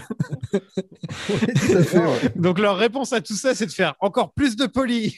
Non, mais c'est ça. On a tout perdu. Qu'on a tout perdu? Notre argent, notre argent, tout. On a tout perdu. Il y a aussi un truc qui est quand même super con, c'est qu'ils peuvent plus faire, il peut plus faire de pub. Rocky, à cause de ces années Gazzo là où il travaillait pour un mec, euh, pour un usurier Ouais. là, il cassait des. À cause de ça, il peut plus faire de pub. Ils expliquent Alors dans le qu'il en film. a fait dans, alors qu'il en a fait dans le 3, dans le mais 4. c'est, enfin. mais c'est tellement, mais, mais en fait c'est tellement tiré par les cheveux la manière où, où vraiment Davidson et, et, et Rocky- et Stallone se sont regardés et ils ont fait, faut qu'il retourne dans les bas fonds. Comment on peut l'amener là? Et ils font vraiment tout pour ça, comme si, comme si c'était des dominos, sauf que ça tombe pas du tout. C'est, ridicule en fait. On les, on les, Bah, on les c'est voit, forcé, ouais. C'est ce que je disais, c'est vraiment, forcé. on, on- on va prendre 10 minutes du film pour forcer le truc et faire en sorte d'arriver à la situation au lieu de, de créer quelque chose qui habiterait Rocky tout le long. C'est-à-dire que normalement, euh, un mec comme Rocky comme ça, il, est-ce qu'il- il- il- là, là c'est ça qui est troublant, c'est qu'il débarque euh, de nouveau à Philadelphia. Et, et c'est quoi? Il a envie de s'en sortir, il a envie de se refaire, il a envie On de. sait pas. On sait pas trop, quoi. Il est là, quoi. Juste. hop, Il veut est juste, là. il bosse dans le gym de, de, de Mickey parce que maintenant c'est le sien, mais sinon en dehors de ça, il a aucun, il a pas d'arc hein, Rocky dans le film. Il commence, Bah, sauf avec son fils, quoi. Enfin, c'est le seul truc, euh, il, ça. quoi. il commence, on lui dit si tu boxes, tu vas mourir. Et à la fin, il boxe et il meurt pas. Voilà, c'est ça, c'est ça son arc. Quoi. En dehors de l'arc avec son fils, parce que c'est vrai que c'est ça le truc principal du film. mais qui est pas finalement le truc principal, ça qui est troublant, quoi. Enfin, tu vois, c'est que ça prend pas tant de place que ça dans le film, finalement. Ça arrive assez tard, euh, c'est pas... euh, T'as pas l'impression, quand tu lances le film, c'est ça qui va être intéressant. Hmm. C'est un peu ça le problème, je pense. Ouais, et puis, puis, euh, pareil, on pourrait imaginer que c'était un film en sorte, en forme de passation de pouvoir, sauf que finalement, il y a un nouveau boxeur, mais euh, il le fait jamais vraiment briller. Enfin, c'est toujours lui qui reste sur le devant de la scène. Donc, euh, c'est vrai que. C'est pas comme Creed, quoi. C'est pas comme Creed Et- où là, il a, il a su, euh, il a su laisser, euh, il a su passer le flambeau, quoi, tout simplement. Exactement. Parce que, quel- parce que quelqu'un d'autre arrivait avec, euh, enfin, à proposer l'idée, en fait. hein, c'est ça. Le Ouais, problème de. Stallone, c'est que si c'est si c'est son ego qui drive le truc, euh, enfin, d'ailleurs, Écrit 2, c'est un film qui, qui, où c'est son ego qui est revenu et il y a plus de Stallone, en tout cas, il y a plus de Rocky dans Creed 2 que dans Creed 1, quoi. J'ai une théorie que Rocky V a inspiré le prince de Bel Air. Ah, Parce Vas-y. que dans Le Prince de Bel Air, il vit à Philadelphie et il est envoyé à Bel Air après une bagarre. Là, Rocky, c'est l'inverse. Il était à Bel Air, il a eu une bagarre et il est envoyé à Philadelphie. Voilà. alors est-ce que ça- est-ce qu'on pourrait pas dire que c'est plutôt inspiré de Rocky 1 alors? Où Pour le coup, il était à Philadelphia, il s'est battu sur un ring et il a fini à Bel Air. Ouais, non, dans Rocky 1, il finit pas à Bel Air. Et ça met longtemps Ouais, avant qu'il arrive à Bel Air. C'est dans le 3, hein, je crois qu'il va à Alors, Bel Air. Ra- Je suis ravi, je suis désolé de te dire que Rocky 5 est sorti après le premier Déjà? épisode du Prince de Bel Air. Ah, ok. Le déjà. premier épisode a été diffusé le 10 septembre 1990 et Rocky 5 est sorti le 16 novembre. Putain, on est vieux, les gars. Voilà, je suis désolé, On est vieux, les gars. mais je suis assez friand de ce genre de théorie, donc euh, j'ai quand même envie de. En fait, je pensais à In West Philadelphia, Born and Raised, en fait, aux paroles de la chanson. Et c'est pour ça que je me suis dit, merde, c'est exactement Rocky 5 à l'envers. En, en vrai, le prince de Bel Air, on est d'accord que c'est clairement inspiré du flic de Beverly Hills.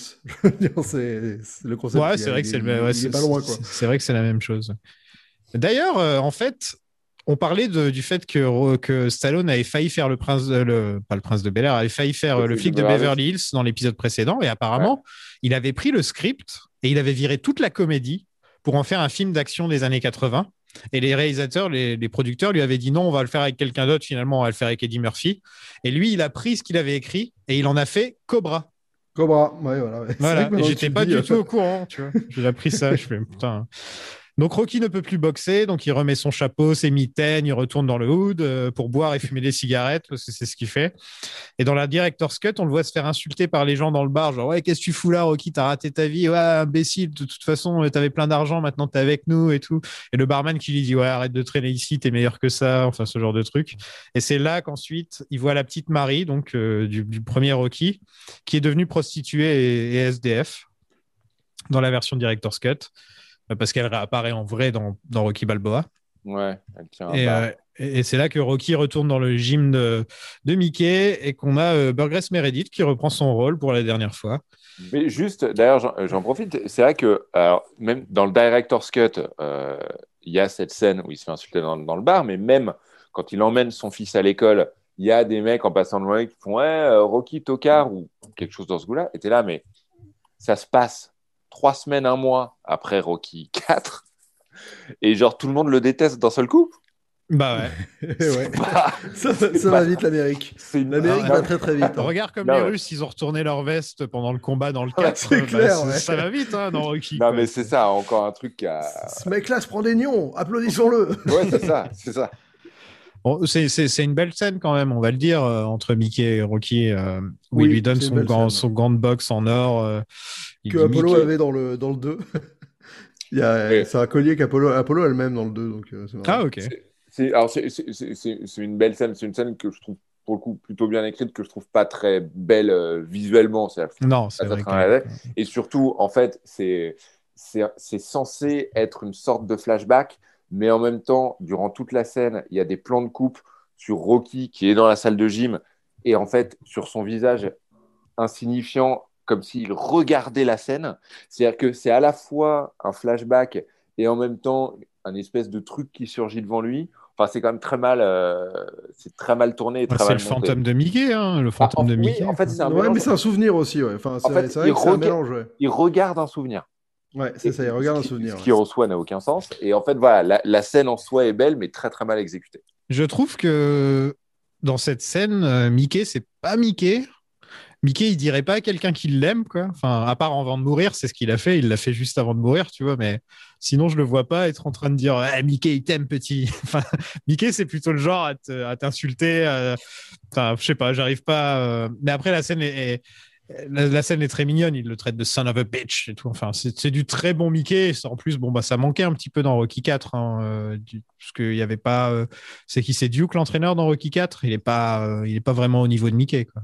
Ouais, c'est Duke et surtout poli, quoi. Donc c'est clair. ouais. C'est vrai que c'était poli aussi. hein.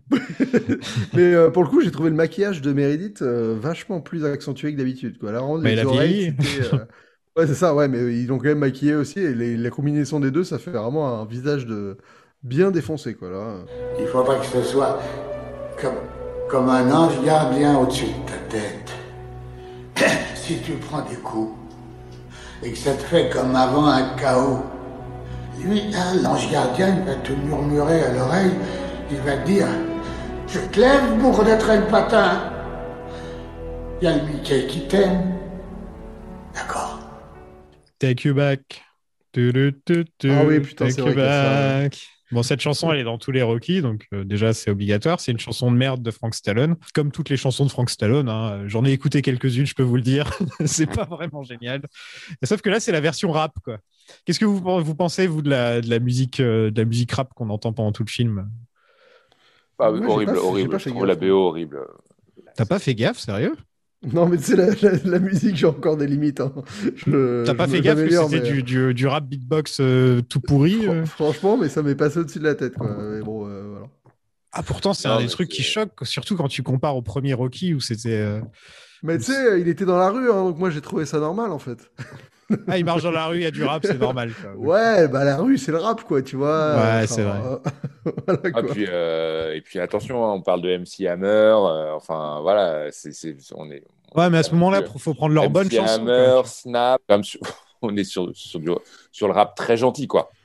Ouais, c'est. euh, Il est censé retourner, je suis quasiment sûr que dans la rue. C'est inoffensif. Oui, c'est ça, les rues de Philadelphie où il a grandi, je pense que. Mais encore une fois, c'est l'idée que se faisait Stallone euh, des, des, des, des jeunes cools de l'époque. Lui, il pense rap, donc il pense MC Hammer, alors que, bon, voilà. Il pense pas Public Enemy, il pense pas Wu-Tang, euh, il pense MC Hammer. Pour lui, le rap, c'est MC Hammer, le rap des darons. Ouais, Wu-Tang, ça n'existait que- pas. Oui, non, mais non, mais Parce sinon, quand dire- même, c'est le gros truc, c'est qu'il a essayé de faire, de continuer à aller avec, les, avec, le, avec son époque. C'est-à-dire que dans les, dans les deux films précédents, il avait mis des chansons rock des années 80 parce que c'était ça qui Ouais, marchait. ça. Et donc, il s'est dit, euh, il s'est dit, je vais faire la même chose avec le rap.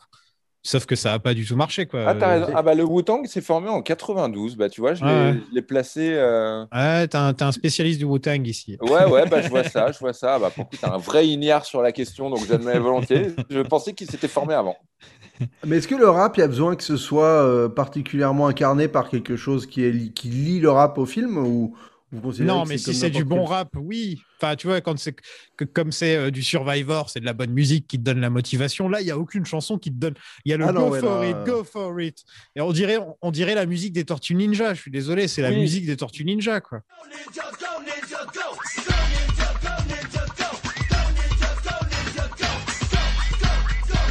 puis, et puis peu importe, et puis peu importe au final que là, par exemple, il y a- a- pas longtemps, j'ai vu un film euh, qui s'appelle Flashdance. Euh, Ça, c'est de la bonne musique. que j'ai voilà et en fait je, je, je trouve sincèrement que euh, Maniac est une chanson qui, qui, moi m'est absolument insupportable que je déteste mais qui est une chanson absolument parfaite pour le film qui est une chanson de motivation qui est une chanson euh, dansante euh, les textes enfin les textes ont un sens par rapport à tout le reste alors certes c'est une chanson qui est composée pour la musique mais par rapport à Rocky 5 c'est profondément à côté de la plaque Ah, complètement. ça fait vraiment à côté de la plaque. Ça a du sens dans l'époque. En fait, encore une fois, c'est c'est vra- c'est vraiment Stallone qui est un peu largué. Ça a du sens d'avoir une bande son rap en 1990. Ça a du sens d'avoir une bande son rap pour un film qui retrouve la, la, la, voilà, la, la dureté des rues de Philadelphie et tout. Et ça n'a pas de sens de choisir MC Hammer parmi tout ce que tu pouvais choisir. Et, et, pour le coup, et pour le coup, alors je ne connais pas l'histoire de la bande originale de Rocky V, je ne serais vraiment pas étonné qu'il n'y ait pas eu de. que la sélection ait été faite par Stallone lui-même. Bah, sûrement, bien sûr. Voilà, Euh, Celle du possible. 4 aussi, hein, mais, mais c'était, il, est, il est comme ça, Stallone.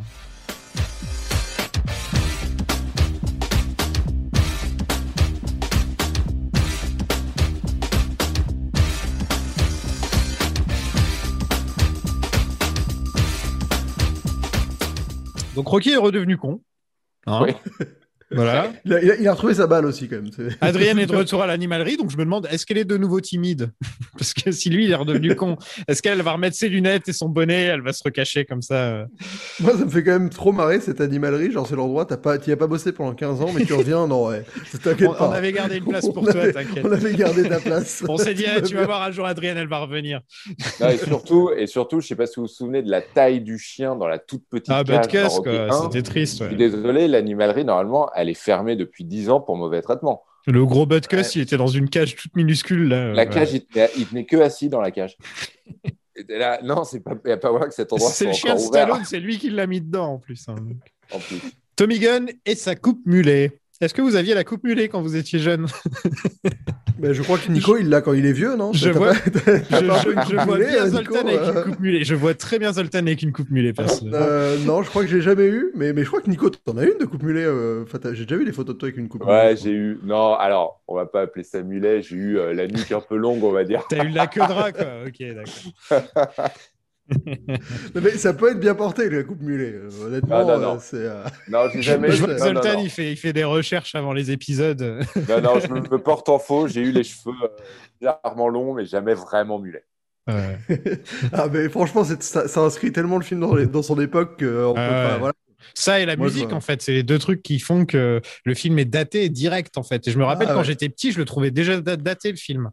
Alors que celui des années 70, il passe comme tranquille. C'est hallucinant, la comparaison. Quoi. Est-ce que vous- des marqueurs comme C'est ça. ça aussi la force des, euh, la, la force des, des, des costumes, des coiffures et tout. C'est-à-dire que pour prendre un film qu'on aime tous, je pense beaucoup, c'est euh, le premier Die Hard. Finalement, euh, Bruce Willis en débardeur blanc, un débardeur blanc, ça, ça ne vieillit, en soi, ça ne vieillira jamais. Et, euh, et finalement, ça contribue aussi grandement, grandement au fait que les films perdurent dans le temps. Quoi.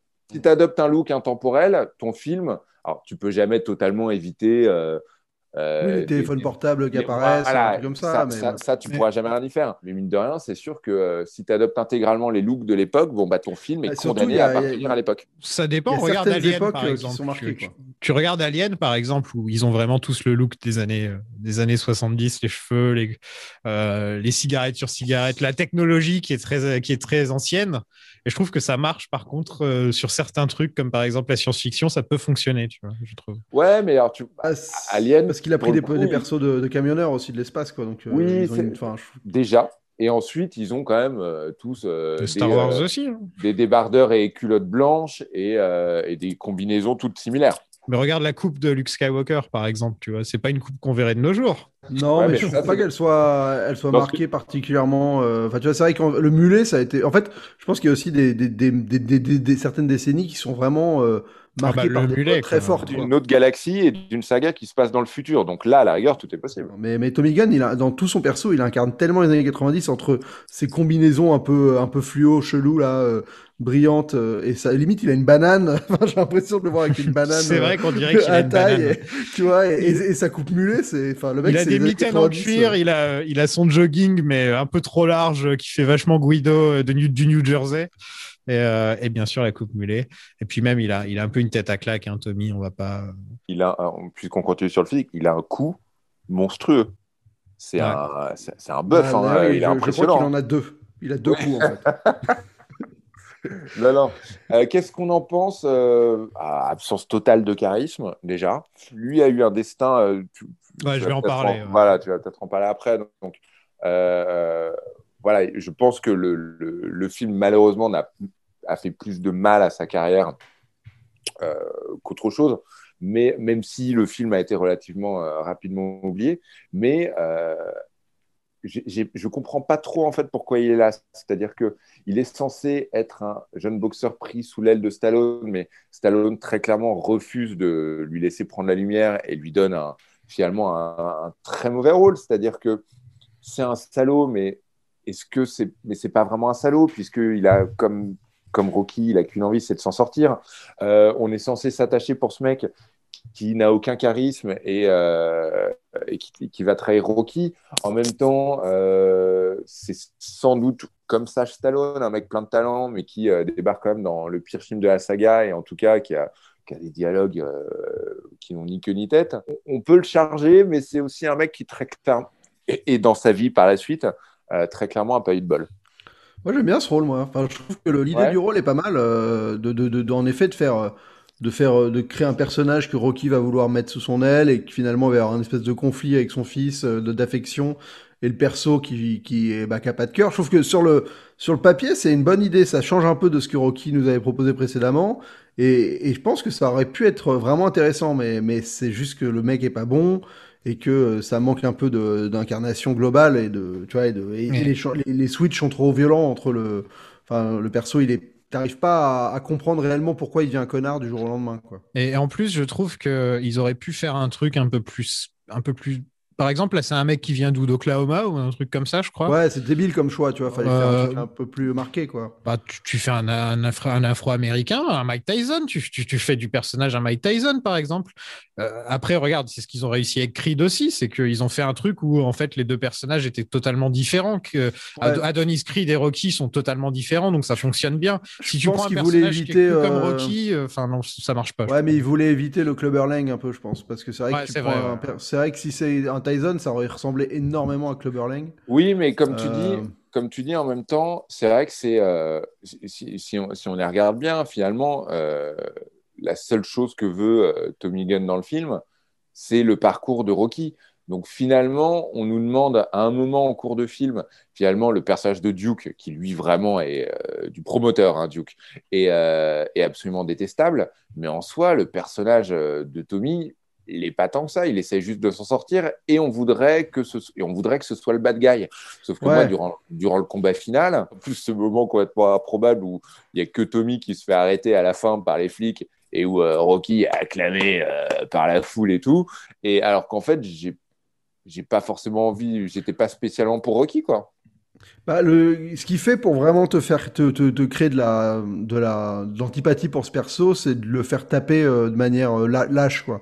C'est-à-dire qu'il Oui. tape, euh, alors qu'on lui demande d'arrêter, il tape dans le dos de Rocky quand, enfin tu vois, il, il a un côté lâche dans son dans ses combats, ce qui fait Oui. que bah tu sens que c'est pas un mec bien, mais c'est pas une manière de personnifier le gars euh, pour autant. Tu vois, c'est vrai que Oui, Ouais, c'est un peu, c'est un peu brutal, c'est un peu, ça vient un peu de nulle part, je trouve. exactement. Il pourrait, ouais. euh, il pourrait aussi développer, euh, par exemple, il fait un speech dans la cuisine pour dire que son père le battait et que quand il est sur le ring, il imagine son père et tout. Il y a de l'idée, mais ils font rien avec en fait. C'est juste ils te balancent une phrase comme ça. Euh, c'est un peu bizarre. Rocky fait une blague et hop, on passe à autre chose. Quoi. Je, trouvais ça euh, vraiment très étrange euh, la manière dont ils ont géré ça. Quoi. Et puis, et puis encore une fois, pendant tout le film, moi j'ai nettement presque plus d'antipathie. Ah, C'est compliqué à dire comme ça, mais plus d'antipathie pour le personnage de Rocky qu'on n'a rien à battre de son fils et qui s'intéresse beaucoup plus à Tommy, qui mérite franchement pas toute cette attention. Et finalement, euh, le personnage de Rocky est quand même assez problématique. D'un seul coup, on nous demande de, de l'aimer plutôt que l'autre, quoi. Donc, euh, ouais, ça- ça va- les, les ça- persos sont mal écrits. Les persos sont mal écrits. Mais ouais, ça va très vite. Hein, le moment où il dîne chez lui, il lui propose la chambre de son fils, euh, comme si, euh, genre, non, mais t'as un clébard, tu peux aller dormir avec Polly, toi. Genre, franchement, c'est abusé. Tu dis, c'est trop rapide. Mais- Il y a un moment. euh, Surtout pas, la euh, chambre de Polly qui doit être dans un état déplorable. Mais, mais dans les trois derniers, dans les trois derniers Rocky, en fait, on pourrait se mettre dans la peau du méchant et mieux et, et se dire qu'il a peut-être raison. Clubber Lang, il a le droit de vouloir gagner le titre. Tu vois Ouais. On lui refuse de gagner le titre. Euh, Drago, Dra- Drago est forcé par son pays à se battre. Et là, Tommy Gunn, euh, il veut surtout sortir de l'ombre de Rocky. Tu vois, tu peux te dire qu'en fait, euh, et en, en fait, ça fait que Rocky, il est pas si, euh, c'est pas, c'est pas vraiment le héros qu'on nous vend tout le temps, quoi. Tu, tu peux, tu peux regarder d'un certain point de vue et te dire, euh, Ouais, de en toute façon, fait, ça reste, euh, ça reste de la boxe, donc il n'y a pas de manichéisme à avoir. Quoi. C'est puis- normal que dans ces cas-là, il n'y ait pas un gentil, un méchant, tu vois, en vrai. Exactement. Et puis ça reste, ça reste bah, l'histoire de Rocky depuis le premier, ça, cette histoire toujours de, de rêve américain, de rêve de grandeur, de, rêve de s'en sortir. Et évidemment que euh, dans toute cette histoire de rêve américain, tu as forcément qui reste sur le bas côté, mais on s'en fout. Voilà, l'histoire, euh, l'histoire est grande, l'histoire est belle, et, euh, et on nous demande d'oublier ça et on l'accepte volontiers. Ouais, et en plus, dans le premier, il perd d'une certaine manière, donc c'est même pas comme si c'était fort. Enfin, tu vois, ça, la série, depuis le début, elle dit pas que les perdants sont les méchants. Hein. Elle dit que Exactement. l'important, c'est de se donner et d'aller au bout de ce. Enfin, de tenir ouais, la licence. enfin, quoi. il- Clubber Lang et Drago, c'est quand même des grands méchants, quoi. Tu vas pas me dire. euh, Oui, Oui, mais tu vois, par exemple, euh, Drago, il va le racheter dans, le, dans, dans Creed 2 vraiment, euh, ce qui est plutôt intéressant. Euh, Clubber Lang, on le reverra plus jamais, mais. avec euh, Drago dans Creed 2. Ouais, c'est pas- vraiment J'aime bien. pas, pas Creed 2, mais je trouve ça vachement bien ce qu'ils font. Et, Et, euh, euh, et- et au final, euh, Apollo Creed, qui était supposé être le grand méchant, c'est devenu le meilleur pote de Rocky.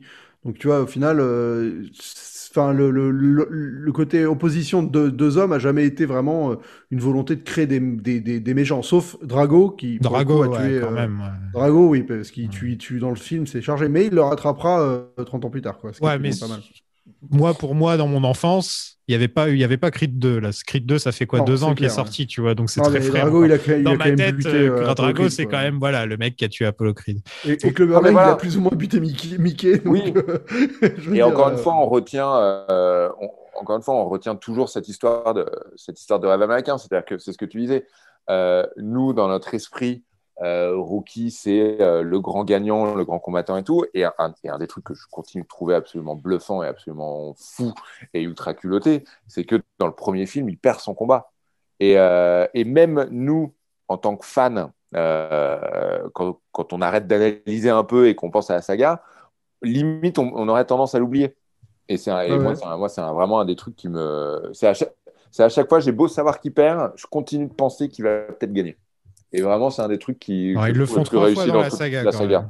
oui, ouais. non, non, on est bien d'accord. Mais, euh, mais voilà, ce combat final dans Rocky 1 reste. Euh, bon, c'est une banalité de le dire, mais reste vraiment, euh, je pense, vraiment le sommet de la saga. Quoi. Monsieur Balboa, ouais. comment ça va? Je m'appelle Tommy Gunn. Ah ouais, ça va? Ah non, qui rime avec chewing gum. c'est drôle. Bon, parlons de, de Tommy Morrison. Euh, dans les épisodes précédents, on s'était attardé sur les vies de, plutôt extraordinaires de Mr. T et de Dolph Lundgren. Hein. Euh, franchement, on a eu des. Les méchants dans les Rocky, c'est toujours, euh, c'est toujours quelque chose. Quoi. Alors, pourquoi pas faire. Est-ce que Mr. T est diplômé en, en, physique nucléaire ou je sais pas quoi Non, mais. Non, non. mais il a eu un dessin animé. Il a eu un dessin animé. Ouais, voilà, ouais. Voilà. Et ça, c'est déjà, c'est peut-être mieux qu'avoir un diplôme. Dolph Lundgren, c'est ça, il est diplômé. Il est ouais, diplômé, diplômé de 4 d'ingénierie, je sais plus trop quoi. Institut royal de technologie. Donc pourquoi ne pas faire la même chose avec euh, Tommy Morrison qui interprète Tommy Gunn dans Rocky 5 Donc c'était un vrai boxeur. Euh, et un boxeur plutôt plutôt génial hein, euh, qui avait qui avait une gauche euh, capable de te foutre KO mais très rapidement quoi. Il, il, a il a fait des très beaux combats. Euh, il a même mis George Foreman KO alors que George Foreman fallait y aller pour lui taper dessus. C'était comme Rocky George Foreman tu vois. C'était genre tu pouvais tenir 15 rounds avec lui à lui mettre des droites pendant tout le truc. Bah ouais, il tombait pas c'est dans, dans, son nom hein. il s'appelle Foreman quoi voilà, on va faire comme si tu n'avais pas dit ça. et, et euh, il aurait pu avoir sa chance au titre que, contre Tyson à l'époque, euh, sauf qu'il a passé sa vie à boire, à se droguer, à faire des orgies, euh, littéralement des orgies, hein, je déconne pas. Euh, il était père dès l'âge de 19 ans. Et à une époque, il a été marié à deux femmes à la deux mêmes femmes à la fois, tu vois. Enfin, tu te dis ouais, quand même. Et, et donc, il a dû quitter la boxe en 96 car il a été testé positif au VIH. On apprendra par la suite que ça faisait 10 ans qu'il avait le virus et qu'il était au courant et qu'il avait rien dit à personne et qu'il avait continué de se battre. Donc, ah oui, donc il, pas avait très cool, en plus, Tony. il a probablement filé le truc à plein de monde. C'est Ouais, possible. Ah, on sait pas euh, vraiment. tu, tu- tu viens de dire qu'il faisait des orgies juste avant. Oui, oui. Non, je, je- je pensais que tu parlais au combat euh, quand il se battait. Ah non, non, euh, bah aussi, d'une certaine manière. On euh, je sait- on pas, ça, c'est la- difficile à la, dire. La boxe, euh, ouais, mais la boxe et les échanges de sang, c'est quand même assez. euh, Voilà. Et, et il a passé, euh, il a passé euh, toute sa, tout, tout le reste de sa vie à dire qu'il n'avait pas le sida, à faire des tonnes de tests pour prouver qu'il ne l'avait pas, jusqu'à ce qu'il Il avait meure. inventé un faux positif à un Voilà. moment. Enfin, ouais, ouais, c'est. Ouais. Et il Et est puis, il, a- il décédé. partageait des théories très complotistes sur le virus du sida lui-même. Donc, euh, ouais. Il disait que ça n'existait pas, ce genre Ouais. de choses. Il est décédé, devinez de quoi? Bah, Du sida en 2013, à l'âge de 44 ans. Donc, euh, une vie, euh, une vie bien spéciale, le, le Tommy Morrison. J'ai regardé euh, un petit documentaire sur lui sur YouTube, euh, qui est très intéressant, et un autre euh, qui montre ses combats. Et, tu sentais que le mec avait un talent, vraiment un vrai talent, et qu'il aurait pu aller loin. Et euh, bah, ça lui est monté à la tête, le succès lui est monté à la tête, tout simplement. Et je pense que c'est euh, le, le- le- d'a- d'avoir fait Rocky 4, de s'être dit ah je vais être dans un Rocky, d'être au top. Ensuite la mauvaise réception de Rocky 4, je pense que ça n'a pas dû Rocky aider. en 5. effet. Rocky Rocky 5, pardon, ça n'a pas dû aider. Ouais. Je, je flatte plus, Rocky c'est vrai 5 en l'appelant Rocky 4. euh, Tu vois. Bah, je pense que c'est le perso, euh, pour le coup, à la fin, même si, euh, bah, bah, Nico, apparemment, toi, tu, tu, tu voulais, t'étais de son côté sur le combat final, je pense que de tous les antagonistes de Rocky, c'est vraiment celui qui, est- qui paraît le plus merdeux, quoi. Ah. Non, alors, oui, après, non, j'étais pas de son côté. C'est juste que je, trouve, je trouvais, encore une fois, je trouve, je trouve que les personnages euh, sont très mal écrits et je trouvais qu'en fait, on nous demandait. Ouais, et que Stallone n'était pas beaucoup mieux, quoi. On nous demandait très facilement d'aimer Stallone dans ce film et très facilement de détester euh, Tommy Gunn, alors que ça me paraissait pas aussi évident. Et pour le coup, j'ai rien contre, euh, évidemment, j'ai rien contre les personnages un peu troubles et tout, mais là, euh, ouais, c'était juste, juste foiré, quoi. Ouais, mais c'est dommage parce qu'il y a un vrai parcours miroir avec, euh, mine de rien, avec Rocky, et en fait, c'est un peu, il y a toujours un peu ce côté, euh, et si Rocky avait pas pris les bonnes décisions, quoi. Bah, mais le problème, c'est que euh, le comportement de Stallone à lui faire faire des combats un peu pourris et tout, et pas, et pas du tout ce que Rocky a vécu non plus. Donc, euh, Euh, Rocky Junior se fait raqueter par euh, Eric d'Entourage. Voilà. Il y a des gens qui Ah, regardent Entourage Non, ici. Ouais, il y a- Eric il y, a Eric d'Entourage. ouais, ouais. Son premier rôle, Plutôt, je devrais dire Oh yeah Et donc, il décide qu'il doit apprendre à se battre. Polly a des jumelles qui sont en fait une flasque d'alcool. Je sais Une pas flasque si- de gnôle, ouais. Ouais, c'est bon, ça. déchire. Parce que on peut se dire qu'il va aux courses, Polly. Donc, qu'il ait des, des jumelles, c'est pas mal. Hey C'est toi le fils de Rocky? Ouais, c'est le fils de Rocky Ouais, c'est bien le fils de Rocky, hein Ouais, alors ça va? Ouais, j'ai vu ta photo en première page. Et tu sais pas, c'est une merde ton père. Quoi? Rocky finit par accepter d'entraîner Tommy. On l'a pas dit, mais je sais pas. Il a, il- enfin, ils auraient pu nous montrer Rocky faire le ménage dans le dans le, la salle de boxe parce qu'il a été particulièrement dégueulasse et. euh, Ouais, rapidement, il y aurait pu y avoir un montage, en effet. Il y aurait pu y avoir un petit, montage, euh, oui, nettoie, Cleaning ouais. montage, tu vois, ça on l'avait pas eu le cleaning ouais. montage encore. Et donc Rocky commence à s'occuper de Tommy et d'oublier son fils. Euh, c'est pas vraiment le Rocky qu'on connaît, hein, parce que Rocky, Rocky, il a beau être con, euh, pour ce qui est de des relations avec les gens, de l'affection, ouais, de l'affection, des relations avec les gens, il, il est là, quoi. Donc c'est assez étonnant de le voir mettre des œillères pendant tout le film à ce point. Euh, Enfin, c'est vrai comme- elle est comme- pas subtile. Hein, putain, Non, et le- voilà, le- et- Les moments où il dit euh, euh, mets, mets ça en pause. euh, Vas-y, qu'est-ce que tu disais, Tommy? C'est vraiment en mode son fils, il lui dit un truc, il est même pas capable d'écouter deux phrases de ce que son gamin a à lui dire, quoi. Ouais, Alors son que fils lui dit ouais, j'ai ré- j'ai récupéré le manteau des mecs qui m'ont raquetté. Enfin, c'est énorme. Qui- Ouais, qui- ouais, ouais, c'est- il s'en fout complètement. Quoi. Ouais. Ah non, mais c'est ça, il est même pas capable de juste avoir trois secondes d'attention pour son gamin, c'est euh, hardcore, hardcore. Et surtout d'une seconde à l'autre. C'est-à-dire, une fois qu'il rencontre Tommy, ça y est, c'est fini. Alors qu'au début du film, il est plutôt attentionné, quoi.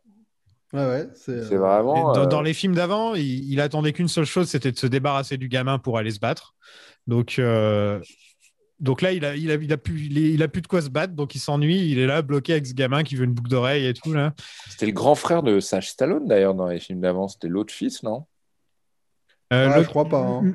Le, le grand Alors- frère, le, le- le Sergio, Sergio le, le grand frère de. Ouais. Et Il jouait le bébé dans Rocky 2. Ah oui, d'accord. Voilà, Rocky ouais. Ouais. Papa, j'ai rencontré une fille géniale aujourd'hui. Super. Ah ouais, vraiment, c'est vachement bien. Oui, elle est, Non, plus- attends, elle est bien écoute, mieux que secondes. Non, non, non, non, non. Change pas de fréquence, je reviens tout de suite sur le point. Je veux juste dire à Tommy deux, trois trucs, tu vois. Hein Rocky va voir le père Carmine. euh, qui Ah bénit oui, c'est Tommy. vrai.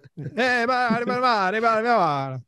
C'est mon personnage préféré. Mon personnage préféré de la saga avec le robot. hein. Je pense que vous le savez, mais Moi, ce qui me fait marrer, c'est la réaction de Stallone qui dit à chaque fois alors, Ah, j'adore quand il fait ça. j'adore quand il dit des trucs en italien comme ça.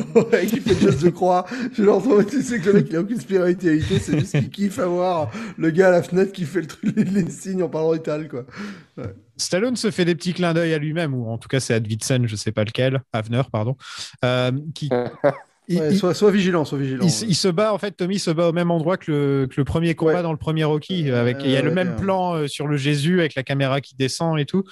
Et tu te dis ah c'est c'est sympa ça. euh, Ça pourrait devenir Rocky, en fait. Tu ça, pourrait être sympa s'il faisait pas un montage avec une musique de merde qui, qui, qui fait Go for it là. Euh, et où on voit Tom- Tommy qui gagne plein de combats en un an. Mais ça a l'air d'être un gros, gros boxeur, euh, Tommy. Enfin, je veux dire, là, tu te dis, en effet. euh, Ah, il se fait une vingtaine est- de combats en un an, je sais pas comment combien il fait, mais euh, euh, Il frappe fort, hein. ouais. ça n'a aucune logique parce que je crois que les, les combats, il faut un mois, un mois ou deux euh, pour les organiser, s'entraîner, etc. Et là, en un an, il a de quoi arriver jusqu'au titre et ça tient pas du tout debout en fait. Mais bon, je sais, je sais, c'est pas grave. C'est comme le gamin qui vieillit de 4 ans en une journée, c'est pas grave. Oui, j'allais dire ça. C'est vraiment pas ce qui me dérange. c'est pas grave. Moi, en tant que grand professionnel de la boxe, Non, mais ce qui est troublant, c'est que tu as l'impression que, enfin, pour, ils font des combats au Madison Square Garden, hein, tu fais Ouais, des ouais. énormes combats, et, et à la fin, Tommy, il, est là, il dit, ouais, j'ai toujours pas de thunes, moi. Bah, attends, mais, enfin, tu fais quand même des combats de boxe euh, dans des énormes salles, je pense que tu rapportes un peu de blé, quoi. Non, et encore, et encore et- une fois, on pourrait comprendre qu'il fasse des salles bien plus grandes que sa réputation si, euh, en étant euh, finalement entraîné par Rocky, on pourrait se dire, tiens, les gens viennent voir le petit protégé de Rocky. Sauf que tout le monde est censé le détester. Donc, euh, donc ouais, non, ça marche pas. Polly entraîne Rocky Junior pendant que Rocky l'ignore totalement. Donc, où est-ce que tu en es arrivé dans ta vie ton père, c'est Rocky Balboa, le, le boxeur le plus célèbre de tous les temps qui a mis fin à la guerre froide. Et toi, tu te retrouves à être entraîné, entraîné par l'alcoolique de service qui lui a perdu tout son argent. c'est vrai que, ouais, là, tu y a peut-être une reconsidération familiale à faire. C'est un gros con, Rocky, dans ce film, parce qu'il ne voit pas du tout Tommy Gunn venir, c'est-à-dire le, la- le- le- ce, que Tom- ce que Tommy Gunn va lui faire, il ne voit pas venir du tout. Et il ne voit pas venir du tout non plus que son fils, il en a marre de sa gueule. Il ne voit rien pendant tout le film. Il est vraiment énervant, Rocky, dans ce film. je trouve. Bah non, mais parce que après, après, enfin, le problème en fait, c'est que c'est, je trouve, en fait, ce que j'aime bien dans ce film, c'est que c'est un film qui est chargé de conflits et qui, à l'inverse de celui d'avant, est beaucoup moins euh, prévisible et, et qui est un peu plus euh, mouvementé et qui est, qui est, qui est plus dramatique, quoi, globalement.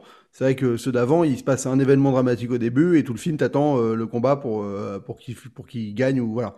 Euh, là, au moins, c'est plus chargé. Il y a des conflits. Le problème, c'est que c'est pas très bien fait et, et que ça aurait pu être euh, beaucoup plus. je pense que si ça avait été bien fait, ça aurait été un film que- qui aurait été chargé quoi émotionnellement, euh, même euh, dramatique. Enfin, ça aurait été assez dramatique. Mais vu que c'est mal fait, c'est juste un peu bidon. Mais, mais Oui, je parce trouve que... que- la volonté est intéressante quoi. Dans le 3, parce que rien, c'est euh, nous, on les, on les a tous les films aujourd'hui, donc on peut les mater à la suite, mais mine de rien, dans le 3 et dans le 4, Rocky est invincible, ou quasiment invincible, en gros.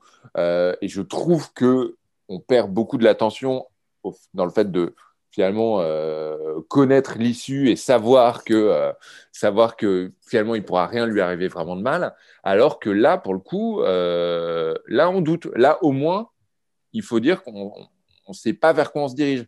On ne sait pas comment ça va se terminer. On, on peut, pen- on peut penser que euh, Rocky va soit mourir, ce qui était prévu dès le départ, ou, euh, ou en tout cas morfler. Je suis d'accord, en effet, c'est très très mal écrit, mais mine de rien, euh, voilà, Rocky 5 qui sort, donc j'ai plus les dates exactes en tête, mais Rocky 5 c'est 1990. 90, ouais. Voilà, c'est à C'est ça, 1990.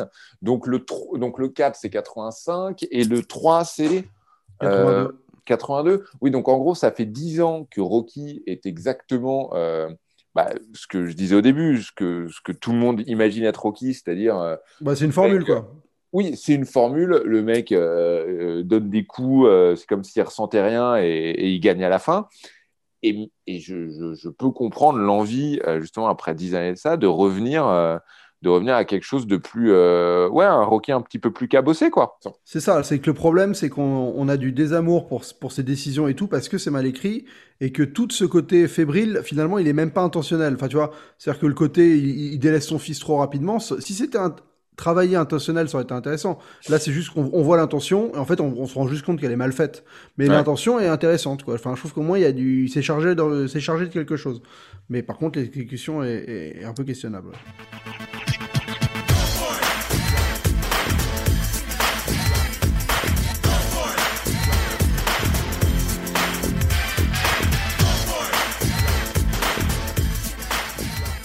On a le pire montage de la saga. On en a même deux d'affilée, histoire de nous qu'on soit content là, parce qu'il y a quand même deux montages d'affilée. Je sais pas si vous vous en souvenez.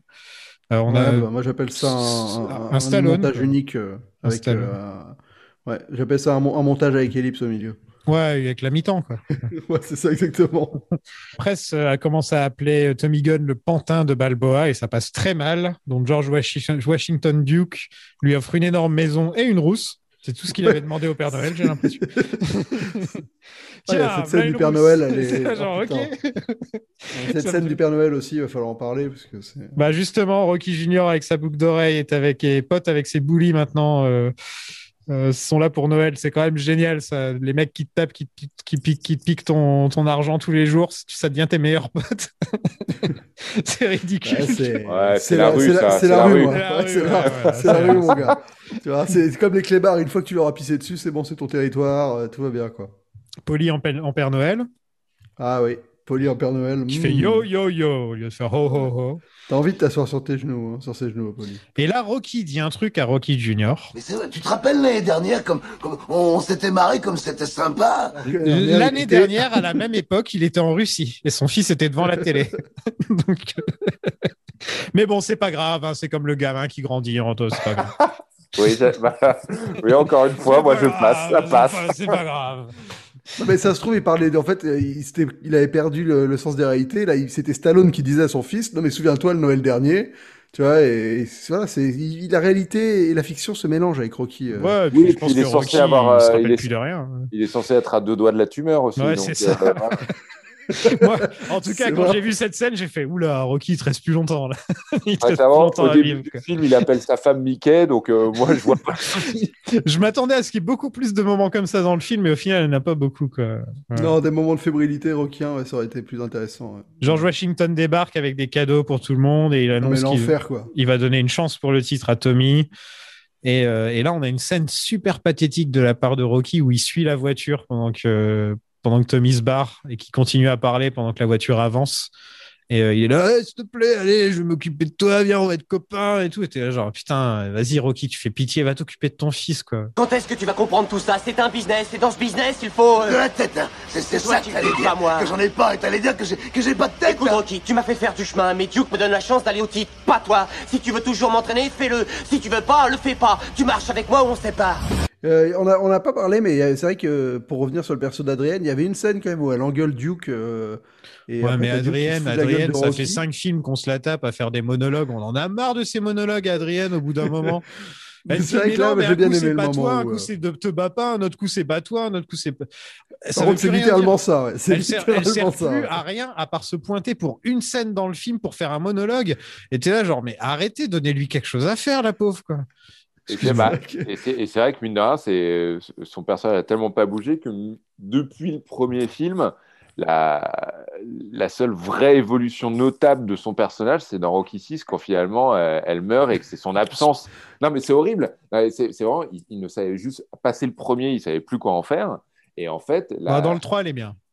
Ouais, oui, elle est bien. Oui, elle est bien. Ah, dans le 3, là, une bonne scène, mais le problème, c'est que c'est l'alternance. C'est que dans le 2, elle, elle veut pas qu'ils se battent. Dans le 3, elle veut qu'ils se battent. Dans le 4, elle veut pas qu'ils se battent. Dans le 5, elle veut plus qu'ils se battent aussi. Et je m'excuse pour les gens euh, qui, je m'excuse pour les gens qui regardent la saga euh, Dans film par film, dans le Ouais. désordre.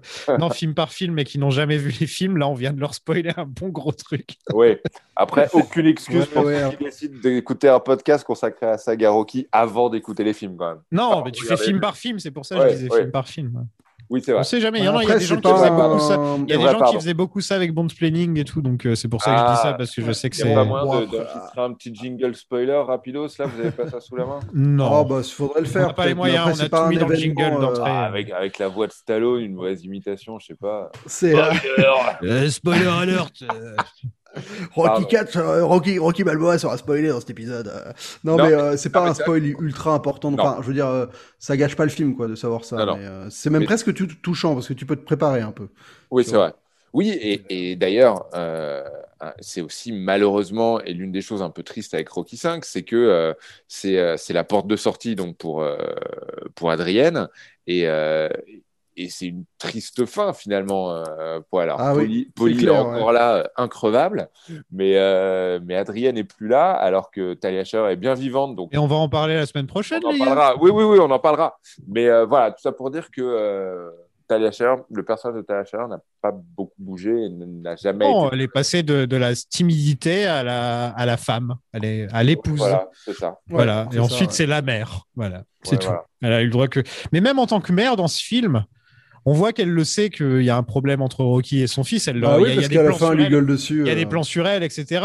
Mais elle, qu'est-ce qu'elle fait avec Rocky Junior en fait?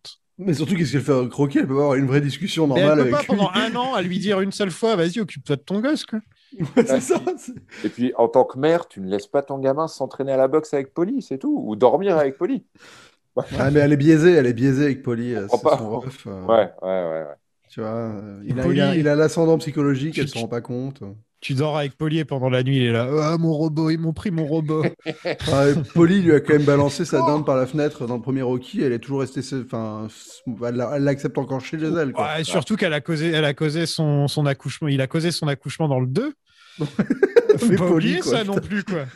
Elle a failli crever, elle était dans le coma et tout à cause de lui. Hein, donc, euh, ouais, non, non. euh, Polly, Polly, il a une liste. hein. Il a une liste de trucs qu'il a fait. Euh, on en parlera peut-être un de ces quatre. D'ailleurs, faudrait que je fasse une petite liste des trucs que Polly a fait. Tous ces boxeurs que tu as battus, tu les as battus avec ton cœur, pas tes muscles. Et ça, Mickey savait. C'est pour ça que toi et Mickey s'étaient pas parus. Mais Mickey est mort. Si tu veux passer le relais à quelqu'un, passe le relais à ton fils.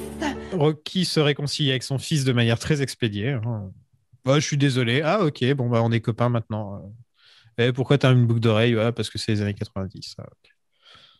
Tommy gagne son titre. années 90. Tommy gagne son titre pendant que Rocky est à fond dans le combat. Plutôt pas mal cette scène, j'aime bien moi. Euh, Ouais, là, là pour le coup, tu retrouves le perso télé, de. Rocky. euh, Ouais. bah, ouais, là, tu vois, t'as le vrai Rocky sincère qui, malgré le fait qu'on l'a floué, euh, soit pas, il est pas rancunier et, et c'est la boxe avant tout. Et tout ça, c'est vrai que c'est un- c'est une bonne Ouais, séquence. c'est pas mal. Ouais, ouais, ouais. Et, et plutôt bien, bien monté aussi. Euh, et en fait, tu comprends que vraiment, c'est l'entraînement qu'il a eu. Enfin, c'est Tommy doit énormément à, Rocky quoi à ce moment-là. Ouais. C'est-à-dire que c'est pas juste euh, l'aura du gars, c'est aussi euh, boxingment parlant, il lui a, il lui a apporté quelque chose. C'est quand même un sacré parti pris d'avoir un film Rocky et pas une seule fois il est sur le ring en fait. Vrai, je sais pas si on en a un peu parlé, mais Bah ouais. quand même quoi, pas une seule fois euh, ils se disent ah, on met Rocky sur le ring quoi. Bah, ça, c'est pour moi, c'est à mettre au crédit du film. C'est Ouais, enfin, on va en chose, hein, mais c'est c'est de, de comment tu renouvelles, un- enfin comment tu t'essayes quelque chose avec une saga qui commençait à être au-delà du pilote automatique. Quoi. Et Rocky 4, ils étaient allés tellement loin dans la formule. Je veux dire, on a dit c'est euh, une heure et demie de montage avec euh, juste deux combats de boxe euh, qui, qui rythment les trucs, quoi. Donc pour casser un peu Clip. ça, bon bah tu vas aller ailleurs, quoi. Ouais, voilà, c'était un clip avec du la boxe au milieu.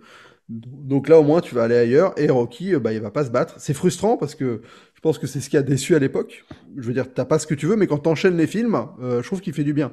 C'est un film qui, malgré le désamour qu'on peut avoir ou malgré le fait qu'il est peut-être pas parfait, au moins, il t'apporte quelque chose d'un peu nouveau après le 3 et le 4 qui se ressemblent euh, un peu beaucoup. quoi. Et il est super important d'une certaine manière, puisque c'est dans ce film que Rocky retourne à Philadelphie, retourne dans la rue, et qu'on le Ouais, retrouve dans Balboa et dans Creed. Ça Euh, n'aurait pas été le même perso s'il était au sommet, en effet. voilà, euh, s'il serait, il serait resté millionnaire tout le temps, comme à la fin du 4, tu pourrais pas avoir Balboa, tu pourrais pas avoir Creed, au final, je pense. Ah, ouais. Tu pourrais Bah, quand même avoir Balboa parce qu'en 16 ans, tu aurais pu expliquer mille trucs, tu aurais pu expliquer une faillite euh, rapidos. Quoi. Mais, Ouais. euh, mais oui, oui, en effet, euh, en effet, ça participe quand même du. Ça, ça participe d'une sorte de renouveau parce que tu, tu le disais, finalement, ça fait du bien de, de voir Rocky qui, finalement qui se bat pas. Et euh, encore une fois, euh, enfin, vous le connaissez par cœur, mais c'est un truc qui me choque à chaque fois que je revois Rocky 1. C'est à quel point c'est pas un film de boxe. Quoi. C'est pas un film de boxe? Non, le premier, le premier finalement, il y a très très peu de boxe. J'aimerais. Non, mais je sais, c'est juste que, en gros, à chaque, chaque film, on le dit ça, et donc c'est Ah, pour ça. pardon. Non, mais ça, Non, mais- les invités, ils viennent, ils disent, tu sais, Rocky 1, c'est pas un film de boxe. Et nous, dans l'épisode sur Rocky 1, on l'a dit au moins cinq fois, je crois, ou un truc comme ça. Et donc, c'est pour ça, maintenant, ça me fait rire, genre, ah, c'est pas un film de boxe. je à pense, chaque je fois pense que que si, le euh, mot Rocky, je vais penser, c'est pas un film de boxe. tu vois. Non, mais franchement, si, tu dois- si un jour tu dois refaire le poster de la saga spé- spéciale Rocky, faut que tu mettes ça en tagline. C'est euh, ou, ou- ou sur ton fameux livre euh, que tu vas écrire sur Rocky. Mon, mon livre sur Rocky, ce sera marqué, c'est pas un film de boxe. film de boxe. Signé Nico Pratt. Non, mais signé tout le monde. Signé tout le monde. voilà. Allez, vas-y, Tommy. C'est moi qui boxe. Fais ce que moi je fais. Fais ce que je fais. Avant, arrière, d'un côté, de l'autre, c'est ça, oui. Euh, Tommy ne remercie pas Rocky et Stallone vend très bien la déception là. Franchement, euh, il le vend bien sur son visage. Vous voyez, je, peux, c'est je peux dire du bien du film parfois. hein. Mais ça, c'est vraiment un move de, de bâtard. Par contre, là, là, Tommy, il devient vraiment un enfoiré. Quoi. Parce Ouais. vouloir, vouloir se battre pour le titre, tu pouvais comprendre, mais autant pas remercier Rocky, là, c'est vraiment. Il y a. Stallone au Golden Globes qui remercie pas Coogler. Eh ben c'est ça, mais c'est ça. Putain, c'est ça quoi. Ah, Coogler, il lui avait pas bah, offert euh, une rousse ou un truc comme ça parce que.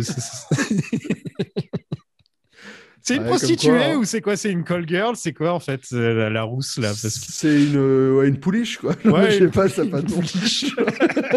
J'avais pas entendu ça depuis bien longtemps, Zoltan. T'es allé me la chercher celle-là. Ouais, mais je Oh là pense là. que c'est le mot qui correspond. Une pouliche, quoi. Non, mais je t'en prie. S'il te plaît, ne dis, ne dis plus jamais ça, Zoltan, à personne. Tu n'utilises plus jamais ce mot.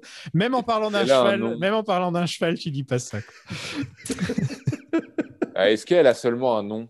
Je vais aller voir la Oui, La oui, rousse, oui, c'est il, marqué. il la nomme. ouais. Ils disent que la rousse pendant tout le film. Non, non, il la nomme, il la Il nomme. y a, il y a même un journaliste qui fait Ouais, euh, tu devrais te battre contre la rousse, là, elle coûte pas cher, ou un truc comme ça, je crois. il dit, Karen. euh, Oui, Karen. Karen, c'est Karen, Ouais, ça, en plus, ouais. elle s'appelle Karen. quoi. Ouais, ouais, c'est ça. Hé, Tommy, Tommy J'ai une bonne idée, moi. Pour le prochain combat, tu prends la petite rousse du premier rang comme challenger. Tu le rates pour une bouchée de pain. Alors, qu'est-ce que tu dis de ça? Duke le manipule pour, euh, pour qu'il force Balboa à se battre sur le ring. Donc, en fait, c'était ça le grand plan de Duke, c'était euh, faire tout ça vraiment pour qu'il y ait un combat entre les deux. Alors, on est sur du gros plan à James Bond, hein, presque. hein. On est quand même sur le mec, c'est un grand méchant, quoi. Je vais, Euh. je vais prendre son poulain, je vais le retourner contre lui pour qu'ils veulent se battre contre lui. Ah, mais euh, c'est le Joker, venger, le euh. mec. Ah ouais, violent. hein.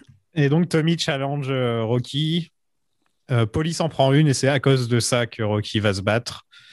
Ça aurait pu marcher si pendant tout le film, Polly, il avait été du genre à dire je suis désolé d'avoir perdu votre argent, euh, c'est de ma faute, euh, j'ai merdé. Il essaie de se rattraper pendant le film, ensuite il se prend une droite au moment où, où tu sens qu'il est mieux dans sa vie, il se prend une droite. Et là, Rocky, il se dit putain, t'as attaqué Polly alors que Polly il fait, il fait, il fait que le bien en ce moment. Sauf que là, c'est toujours quoi. On s'en fout qu'il se prenne une droite Polly, il le mérite. C'est bien comment il y a une personne qui le remette à sa place. Quoi. C'est vrai, c'est vrai que c'est pas le perso qui, qui mérite le moins une droite du film. ouais. Mais Ouais. euh, globalement, euh, quand même, tous les persos auraient pu se prendre une droite à un moment, j'aurais pas été, dé- enfin, ça m'aurait pas énervé quoi. Je trouve qu'ils ont tous besoin d'une petite droite euh, quand même. euh, tu vois. Qu'est-ce que vous en pensez de ce combat Parce que Rocky dit Ouais, bien sûr que vas-y, mon ring, c'est la Vas-y rue. Nico, vas-y Nico, c'est ton moment. Non, c'est, c'est, c'est, je, je, je, trouve ça, je trouve ça ridicule. Je trouve ça ridicule parce que c'est vraiment, euh, c'est le truc le moins noble qui soit, quoi. C'est-à-dire que euh, déjà, l'idée d'un combat de rue, c'est vraiment enlever toute la noblesse euh, à la fois au sport qui est célébré dans la saga depuis le début, mais aussi, aussi au personnage qui, qui se bat pas. Pour le coup, contrairement à, à Tommy Morrison, qui très clairement, euh, Tommy Gunn, pardon, qui très clairement dans le film euh, se bat en imaginant son père. Euh, Stallone, lui, il se, bat, il se bat pas pour casser les gueules, il se bat voilà, pour, euh, pour se dépasser, il se bat pour euh, la beauté du sport et tout. Là, il n'y a aucune beauté dans le geste, c'est purement et simplement, euh, purement De la violence, de la quoi. colère, de la violence. Ouais. Donc, Et du catch. c'est- Et Et du catch. Et du catch, ouais. Bah, D'ailleurs, quand on avait posé la question à, Stallone, on lui avait demandé, alors je ne sais pas qui a pu poser cette question parce que ça intéresse personne, mais on lui avait demandé à, son avis euh, que devenait le personnage de Tommy Gunn plus tard. Il répondait à un catcheur de troisième zone. Donc déjà, c'est- une négation d'absolument tout ce qui faisait justement le, sel euh, et d'une certaine façon le cœur de la saga Rocky.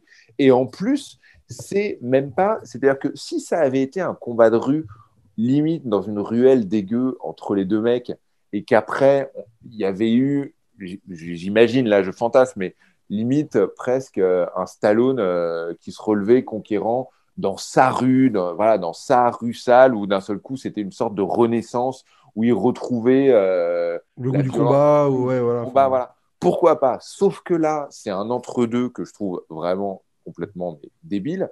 C'est un combat de rue, mais avec 150 personnes autour qui prennent des photos et qui applaudissent parce que, bah, un, il faut bien qu'il se passe quelque chose à l'écran. Et deux, parce que euh, on doit quand même célébrer tous ensemble la victoire de Rocky, qui est une victoire absolument déplorable. Mais euh, voilà, non, non, c'est tout. L'idée, l'idée à la base est à chier, euh, l'exécution est à chier, et non, non, c'est, très très mauvais, et c'est vraiment un des, un des pires moments de la saga. Ouais. Et, et- et ça tourne au catch et, euh, et on se dit comment Rocky a appris à faire du catch en fait? C'est grâce à son combat contre Thunder Lips à l'époque euh, Rocky 3 il a pris quelques notes et, Mais ce qui est horrible en plus, euh, c'est que le, le- tu sais, il a son, quand même son histoire de, de, de trauma crânien quoi depuis le début. Et autant un combat de boxe ça fait mal, mais un combat Un de, combat, de- euh, sans à gants, main, ouais. à main nue, sans gants, ça fait là. Enfin, c'est improbable. C'est absolument pas ce qu'il faut faire dans ce cas-là, quoi. c'est pour Donc ça bon, que euh, je disais que le début du film c'est on lui dit tu peux plus combattre sinon tu vas mourir et à la fin il se bat il vit et ça n'a aucun sens en fait il y a pas d'arc il y a pas il y a rien quoi t'enlèves l'histoire t'en- t'enlèves Rocky Junior du film il est vide le film en fait en fait l'âme du film c'est Rocky Junior quoi. Ouais. C'est désastreux. Et puis, alors, euh, peut-être que, peut-être que je me trompe, mais je ne comprends pas très bien pourquoi à la fin, euh, les flics qui sont là depuis je ne sais pas combien de temps, je ne sais pas s'ils ont assisté à tout le combat, mais ils font des paris passent les menottes, ils passent les menottes à Tommy Gunn pendant que tout le monde acclame Rocky, alors que euh, bon bah, enfin c'est des reporters, donc euh, enfin Rocky s'est défendu hein, donc oui, oui, mais c'est- quand même ouais. Enfin, toutes, toutes les raisons de son combat, de ce combat, sont complètement abstraites. Euh, encore une fois, c'est. Il y, a même le, il y a même le curé qui est là pour dire Ah bravo Rocky Non, T'es là, genre, putain, Eh, Tu lui as bien cassé sa gueule ouais. Non, mais ça n'a aucun sens. Et alors, vraiment, et pour dire, il y a, il y a le personnage de George Washington qui est là aussi. Rocky a qu'une envie, c'est de le taper. Et là, tu as George Washington qui dit euh, Si tu me tapes, je, te, je porte plainte, genre je te poursuis. Il lui dit deux fois. Rocky le défonce et donc l'éclate sur la bagnole. Et il le regarde et il fait porter plainte pourquoi? J'étais, ah bah, je sais pas, coup et blessure. ouais, c'est ça, pour, pour attaque, agression, Je quoi. crois qu'en fait, il voulait plutôt dire euh, Ouais. porter plainte pour récupérer quoi? C'est-à-dire, si tu portes Ah. plainte contre moi, qu'est-ce que tu vas avoir? Je crois que c'est- moi, c'est comme ça que je l'ai vu en Ah, fait. dans le sens, j'ai pas d'argent. J'ai pas d'argent, donc porter plainte pour quoi tu vois? Ah bah je l'ai pas Ouais, pris c'est vrai Moi, que j'ai- moi, je l'ai compris Ah, comme ok. Nico, j'étais. Moi, Ouais, moi, ouais, j'étais- ouais. moi, j'étais plutôt en mode, vu ta situation financière, la dernière chose à faire, c'est d'envoyer George Washington Duke. Euh, euh, Non, non, non, c'est non, c'est non, c'est on, on a vrai. quand même Gonna Fly Now qui qui- qu'on entend vite fait, qui part Ouais, vite mais en t'as même pas version envie de rap, l'entendre. euh, Version T'as rap même pas envie de l'entendre. euh. C'est Ouais, vrai, t'as non, même- non. à ce moment-là, t'as même pas envie Ouais. qu'il y ait cette chanson pour te. Ouais, voilà, pour pas la, pour pas la gâcher, quoi. Pour pas être là à se dire, j'ai pas envie que je me, me souvenir de cette chanson comme, comme étant l'hymne d'un combat de rue pourri Et entre même- deux mecs qui peuvent pas se Et même, quoi. et même, je trouve, je trouve que mine de rien, lui- le fait que cette chanson arrive à ce moment-là, finalement, la chanson est devenue tellement iconique au fil des années. C'est-à-dire que quand j'avais vu Creed au cinéma, spoiler, quand j'avais vu, ce qui est pas vraiment un spoiler, mais quand j'avais vu Creed au cinéma, justement, j'avais trouvé que l'absence pendant quasiment tout le film de la chanson était finalement euh, totalement bénéfique au film. Et il y a dans le combat final, en fait, juste quelques notes qui surgissent à un moment. Au moment où le personnage de Creed Ah, Il y a, il y a tout- reprend contrôle. il y a cinq minutes de Bill Conti dans le combat. hein. Oui, oui, oui. Et ça, c'est- ils te mettent d'abord Gonna Fly Now, ensuite ils, Voilà. encha- ils enchaînent avec The Final Bell. Oui, non, et mais- enfin, ils enchaînent. En fait, ils t'en mettent trois en une seule. Et je me rappelle que ma réaction quand j'avais vu ça, mais je m'étais levé, quoi. Enfin, c'était genre. non, mais euh, Bah, exactement. Moi, moi, la, la salle, elle a explosé c'était à ce Non, mais moment-là. on est bien d'accord. Sauf qu'en fait, c'était, beaucoup plus subtil que ça. C'était Ah pas oui, oui, genre- oui. C'était euh, le moment où il dit T'es un creed, je suis un creed, je suis un creed. Il se lève et pam, pam, pam, pam, pam. Voilà. Ah ouais, ouais, voilà. Là, Et c'était- là, et c'était brillamment amené, alors que là. Alors que là, bon, c'est euh, t'as Gonna Fly Now qui commence et ensuite Ouais. ça part en rap. Ça part- genre Bill Conti, il est parti en rap, quoi. Et t'es là, tu... c'est pas possible, quoi. Et en gros, la musique arrive uniquement parce que c'est la fin du film, quoi, et que c'est le moment où il faut la placer. Enfin, c'est pas. Ouais, ouais, bah oui. C'est pas, sub- ouais, c'est pas subtil, c'est Rocky 5. Il a pas eu la cloche Non, non, il va pas Encore un Non, je te dis, il va pas Reste ici Fais pas l'imbécile, Tommy Tommy Si tu foires, je te fous, Je chien vais te faire ton tyran, amène-toi. Je vais te descendre pour le compte. tu vas prendre la raclée de ta vie. Encore un Donc Rocky devait mourir dans une ambulance je- euh, après le combat dans les bras d'Adrienne. C'était ça la fin qui était prévue. Ça aurait été, ça aurait été Adrienne triste, hein. qui lui annonce qu'elle attend une fille. Ah ouais, Ouais. Ah, j'avais pas vu ça. Ouais, ouais. Elle lui annonce qu'elle attend une fille, il lui dit qu'il sent plus ses Eh mains. ouais. Et euh, Ça, c'est c'est Ed Wilson, il voulait absolument pouvoir faire euh, comme avec Karate Kid, euh, Rocky 6 avec une fille euh, à la place, quoi. Donc, euh, Et, et en vrai, alors je, je l'ai, je l'ai, je crois, elle, elle a pas été tournée cette fin du tout. Donc, euh, en tout cas, je ne crois Non, pas. je non, crois non, pas. parce que c'est justement c'est sur ce désaccord-là qu'Ed Wilson s'est barré et que Stallone a dû terminer le film. Donc c'est pour ça qu'il a, il a fait la fin du film, qui était en même temps la fin du, du tournage, quoi. Ouais. Mais, euh, mais je trouve, enfin, alors, à, à lire la scène, moi, j'aurais adoré voir ça. Ouais, mais en fait, ce qui est dommage, c'est juste de se dire que terminer le personnage par un combat de rue, ouais, bon. Ah ouais, oui, et non, puis même fait- euh, le, le- le but, c'est aussi de, de se traverser l'adversité. C'est ça, Rocky, c'est que tu te relèves toujours. C'est Non, quoi la moralité de l'histoire si Tommy Morrison le tue à la fin du On est- film alors, en fait, alors, je, je précise quand même, j'aurais adoré voir ça, pas à la fin de ce film. Ouais, voilà. Voilà, c'est ça. J'aurais aimé voir Rocky mourir un jour, mais voilà, c'est plutôt ça, quoi. Voilà, exactement. Il aurait pu mourir à la fin de Balboa, ça aurait été beaucoup plus. euh, Ça aurait Bah, été plus. ouais. J'aurais préféré, j'aurais préféré ça que, que si c'était à la fin du 5. Quoi, tu vois. Oui, on est d'accord. Après, ouais, il serait mort seul, donc. euh, Ouais, c'est ça. euh, Cri- à la fin de Creed 1, c'était une bonne fin, mais. euh, Il est pas Bah. seul, il a un chien dans, Robal- dans, dans Balboa. Ouais, et puis il a toujours poli, surtout, encore là. Ouais. Toujours là. Mais on est d'accord que ce combat de rue, c'est clairement ce qui fait que le désamour est total pour ce film, quoi. Ah, bien sûr, bien ça. sûr. Non, non, c'est euh, cette, horrible. oh, cette, cette mauvaise idée horrible de, de penser, enfin, de- d'assimiler la boxe à la rue, de- enfin, de, de- de- d'essayer de jouer ce parallèle-là qui, qui fonctionne pas, quoi. Mon qui c'est la rue. que- Ouais, non, mais en plus, ça a aucun sens. Enfin, on l'a jamais Alors, vu. On l'avait jamais vu se rue, bagarrer. euh, il il voulait pas casser des, des doigts. euh, il- Non, mais c'est ça. À la base, c'est complètement faux. Mon ring, Ouais. c'est la rue, c'est faux. C'est Non, faux. on l'a tous vu que c'était pas le cas. C'est justement, il canalise tout ce, tout, tout, tout ce qu'il a en lui, il le canalise dans la boxe. Donc, euh, Bah ouais, ouais. exactement. Rocky et Rocky Junior montent les marches. euh, et Rocky lui donne le gant de boxe qu'il allait donner à, à Tommy juste avant. Ça fait vraiment. Bon, mon protégé, il m'a lâché, donc tiens, tiens, c'est à toi que je vais les donner plutôt. Enfin, moi, je le prendrais mal si je voyais mon père pré- se préparer à donner un collier à, un- à quelqu'un et au final, il me le donne à moi. euh, C'est quand même. euh, Bah, j'en veux plus de ce truc, quoi. Ah ouais, moment, ouais, ouais. C'est bon, quoi. Ouais. Pas bon boulet. Mais et ouais, ils vont au musée. que- Et, euh, et voilà, ça se termine sur un montage de photos euh, avec Elton John qui chante une chanson affreuse écrite pour le film. The Man of the Man. Elle est vraiment nulle. Et pour longtemps, c'était la fin définitive de la saga. Regarde-moi ça.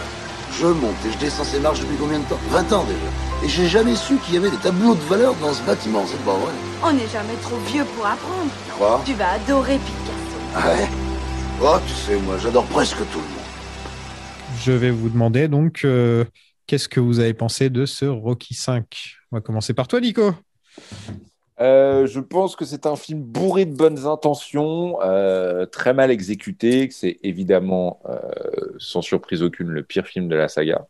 Mais je trouve, et au risque de ne pas me faire que des potes, je trouve que Rocky 4 est énormément, est trop complimenté, alors que celui-là est trop détesté. Voilà. Il y en a un qui est fun et un qui ne l'est pas. Quoi. Oui, mais euh, je trouve. euh, Il n'y a aucun fun dans ce film. quoi. Il n'y a, rien qui te donne envie de le revoir, alors que le 4, c'est marrant. Quoi. Alors, on- ça, on est, ça, on est bien d'accord. Non, mais euh, Sofiane, on, on met, on met de côté ton obsession pour le robot. Non, mais je parle du fait que c'est- fun à regarder. quoi. C'est comme le 3. Le 3, il est fun aussi. Non, tu vois, non, il y a non, pas, euh, non, non, je je suis- préfère non. regarder le 3 que le 2. Le 2, il n'est pas, euh, il est pas fun. Quoi, tu vois. Non, non, mais je suis, non, mais en, en- en soi, je suis, je suis tout à fait d'accord. Et Rocky 4 est en effet un meilleur Rocky que Rocky 5. Ça, on est, ça, on est, on est tout à fait d'accord. Mais mine de rien, je, je trouve que, et encore une fois, tout, quasiment tout est absolument raté dans ce film. Il y a davantage d'envie dans Rocky 5 de revenir aux sources, de, ra- de raconter l'histoire d'un père et de son fils, de raconter euh, finalement la suite de Rocky, ce qui, peut- son avenir. euh, voilà. de- Mais il y a plus d'ambition dramatique, en fait. Enfin, a- ça, voilà, exactement. rapport- Il y a plus d'ambition dramatique que dans le 4, qui est un film, encore une fois, le 4 qui est un film déjà alors, complètement, on l'a dit, euh, clipesque. euh, je pense que vous avez dû parler de- des années MTV euh, voilà, dans le précédent épisode, mais qui est un film qui est complètement un film de son époque, qui vieillit euh, bien ou mal, là, n'est pas tellement la question. Mais finalement, il y, a, y y plus à défendre dans Rocky 5 avec toute proportion gardée que, que ce qu'on veut bien dire. Et je, et je, Non, mais je suis d'accord. hein. et je trouve que ce film ne, ne mé- mérite pas forcément d'être aussi facilement, euh, aussi facilement jeté aux, jeté aux oubliettes. Il y, a quand même, il y a quand même des bonnes choses, il y a des bonnes intentions, même si elles sont ratées. Je vais vous dire ce que Ouais, j'en je pense. Ce film est une merde. Voilà. ça fait, ça fait, je sais pas, ça fait, euh, ça fait 30 ans, ça fait 30 ans qu'il a, il a, ouais, il a, il a un peu plus de 30 ans. 30 ans, ouais. Et euh, je l'ai vu jeune et je l'avais détesté très jeune. Et là, je me suis dit, ah, je vais le revoir en ayant à peu appris plus de trucs, en sachant qui est Tommy Morrison, en sachant plus sur Sage Stallone, etc. Essayer de voir les bons côtés, les bonnes choses. Mais au final, pendant tout le film, j'étais en train de me dire, putain, mais vivement qu'on passe à Balboa, quoi. J'ai vraiment qu'une, qu'une hâte, c'est de parler de Rocky Balboa, là, maintenant. Bah, franchement, euh, il me, il n'y a pas de motivation. Un Rocky, un Rocky, c'est quoi? C'est la motivation, c'est la définition même de la motivation, un truc qui te motive à faire quelque chose, à avoir envie de te bouger, qui t'a- qui t'apprend des choses, qui te euh, motive, quoi, tout simplement. Il n'y a rien là. Il n'y a pas un seul Ouais, truc mais- qui, est, euh, qui, est, qui, est pour, qui est motivant. Euh, Ouais, mais justement, c'est aussi ce qui est intéressant, c'est qu'il il casse totalement euh, la formule, quoi. Et quelle est la dont- morale de l'histoire? Quelle est la morale de l'histoire, en fait? Bah, la famille, c'est plus important que, que, que de vivre ta vie par procuration avec un boxeur de seconde zone, quoi. Enfin, Ouais, mais- d'accepter à que quel, moment, à quel et- moment tu vois vraiment la différence entre sa relation avec sa relation et son fils? Euh, À quel moment est-ce que Bah, à la moment, fin, ils il font monte la les marches avec lui, quoi. Et voilà. Tu vois? Mais- oh, sinon, c'est un très mauvais père du début à la fin. Même à la fin, il lui offre les, il lui offre le- les gants. Quoi. Oui, non, mais, mais on, comprend le parcours. Non, mais- Le parcours, euh, c'est de dire que ça sert à rien d'essayer de revivre. euh, Là, j'en avec reviens pas que je suis, en train de, je suis en train de me. On parle de Rocky 5 et c'est moi qui suis en train de, de, de passer pour le méchant de service qui insulte. non, non Eh Mais non, bah, non, mais on est plutôt, oh, non, mais on, est, on est quand même tous d'accord pour dire, pour dire que ça, on est tous Mais d'accord pour dire que mais c'est un dans quel raté, hein. monde Non, non, on est tous d'accord pour dire que c'est un film raté. Après, en effet, il y a, en effet, il y a plus d'ambition dramatique dans celui-là. Et, je, je, je- et je- finalement, je trouve ça, encore une fois, si on met ça en parallèle avec, euh, euh, avec la, la propre vie de Stallone, je trouve ça assez touchant que le mec, euh, décide un peu de, de revenir aux origines, même s'il le fait mal, même si c'est mal écrit, même si euh, euh, Tommy Morrison, c'est pas possible. En fait, euh, j'aurais, j'aurais voulu que les, les 10 minutes du début où on nous explique que, que, que Rocky est malade et qu'ils ont tout perdu, je voudrais que ce soit ça le film, en fait. Ah, mais ouais, mais carrément, carrément. Mais c'est Creed, quoi. Bah, c'est un peu ce que sera Balboa, Balboa aussi. Ouais, euh, Balboa mine- ou Creed, tu vois, c'est beaucoup, mais c'est c'est ce qu'on verra par la suite et c'est ce qui fait que ce film est le, le film Ouais. qui- qu'on peut le plus facilement sauter dans la saga Rocky, quoi. Enfin, Ah, le qui- deux, le qui- deux, euh, bah, je préfère largement me regarder le 2 que le 5, hein, et je pense que je suis pas le seul, quoi. Enfin, Ah, moi, je sais pas. Moi, je trouve que le- après les avoir revus, enfin, découvert, là, tous, je trouve que le 5, il arrive, quand t'enchaînes, il fait du bien parce qu'il a, il apporte quelque chose de nouveau. Le 2, il est tellement dans la redite un peu bancale euh, que moi, je le trouve moins intéressant. Ouais, Mais, le euh, 2 est après, presque. euh, un- ouais. Le 2 est presque. C'est pas un film qui fait plus plaisir, le 5, je suis d'accord. ouais. Tu vois, Enfin, je veux dire, c'est pas un film euh, qui, est, qui est un film qui t'emballe, euh, qui est un film galvanisant du tout. Mais dans la saga, euh, il, il apporte quelque chose, une nouvelle saveur, des nouvelles, euh, des nouvelles idées, nou- une nouvelle ambition. Et, euh, et je vraiment, je lui jetterai pas la pierre aussi violemment. Je vais, Mais, euh, je, vais vous dire un truc. Là, ça fait, euh, ça fait euh, presque 1h50 qu'on parle du film. Et en fait, c'est beaucoup plus intéressant de parler Rocky 5 que de regarder Rocky 5. Tu vois, c'est vachement Ah ben. plus. Il y a beaucoup plus de choses à dire sur ce que ça aurait pu être, sur ce que sur ce que c'est vraiment. Ah, ça veut dire chiant, quand même, il y a- hein. ça veut dire que quand même, il y a des, il y a, il y a- il y a- il y a des choses, des, choses qui font que, qui nous font parler. Il y a des épisodes sur des, des, des films bien, plus- bien plus longs, bien plus intéressants, où on va faire une heure et demie, et là, on se retrouve à faire une heure cinquante, tu vois. Et c'est que ça, ça veut dire quelque chose, je pense. Ouais. Mais, mais, mais je trouve pas que ce soit un film ennuyant, par contre. Enfin, tu vois, je trouve qu'il a, il a, il a, il a au moins cette qualité que il est chargé de tellement de trucs. Alors, tout fonctionne pas, mais il est pas genre euh, euh, ennuyant. Tu vois, il y a pas Non, de il est longueur. irritant. il y a- Il est un peu irritant. Il est irritant. il est ouais. irritant, ouais. Les Ouais, scènes avec est le pas gamin, avec euh, les bullies et tous ces trucs-là, c'est quand même bien. Tommy Gunn. Enfin, ouais, tu passes quand même. euh, Je, pense qu'ils auraient pu se passer de faire un Rocky jusqu'à Balboa. Quoi. Je pense pas que ce film était nécessaire, personnellement. Bah, mais c'est vrai que Nico, a- pour moi, je trouve que Nico a raison. T'arrives pas à Balboa sans ce film, et ce film-là, il, il, va- il donne beaucoup, beaucoup de choses à Balboa, euh, mine de rien, parce que le désamour que tu as eu pour ce film, il, va, il, il- il- il amplifie l'amour que tu vas avoir pour Balboa après, je trouve. Donc, euh, Ouais, après, euh, pour le coup, euh, ce que je disais aussi, c'est que 16 ans ayant passé entre, euh, entre Rocky V et, et Balboa, on aurait aussi pu se dire que tout ce qui se passe dans Rocky V fait l'objet d'une, c'est d'un carton au début. Ou, Oui, ou mais même, je parle de toi, dans ton expérience de spectateur, c'est d'être resté sur une frustration de pas avoir Rocky sur le ring et tout. Euh, je veux dire, si tu avais suivi la, la, Ah, enfin, mais- le- la saga à l'époque, je pense que de revoir Rocky remonter sur un ring dans le 6 et tout, c'est, si le 5 euh, avait pas été là, ça aurait été bon, moins, moins impactant, je pense. Alors pour le coup, pour être tout à fait honnête, euh, moi j'ai, euh, moi je suis né en, en 85, donc pour le coup j'ai pas du tout vécu euh, euh, la saga en même temps, et en fait j'ai même découvert euh, Rocky Balboa sans avoir pleinement conscience de, euh, de toute la mythologie. Et, euh, et du coup, ça m'a, plutôt intrigué. Alors, du coup, j'ai, tout revu, euh, j'ai tout revu il y a quelques temps.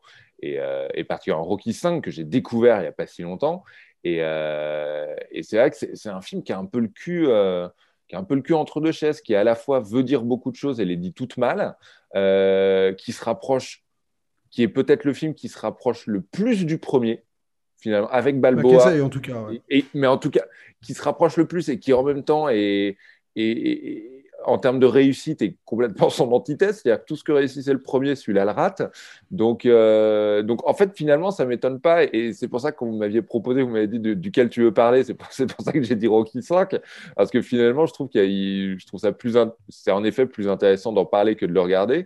Mais euh, voilà, si, euh, si ce podcast a pu au moins donner l'envie euh, à celles et ceux qui l'avaient pas vu parce qu'on leur a dit euh, c'est une daube ou euh, t'as pas besoin de le voir ou voilà, je trouve que euh, mine de rien, ça, c'est pas un film qui dit que des conneries. Rocky Voilà. 5, c'est pas un film qui dit que des conneries.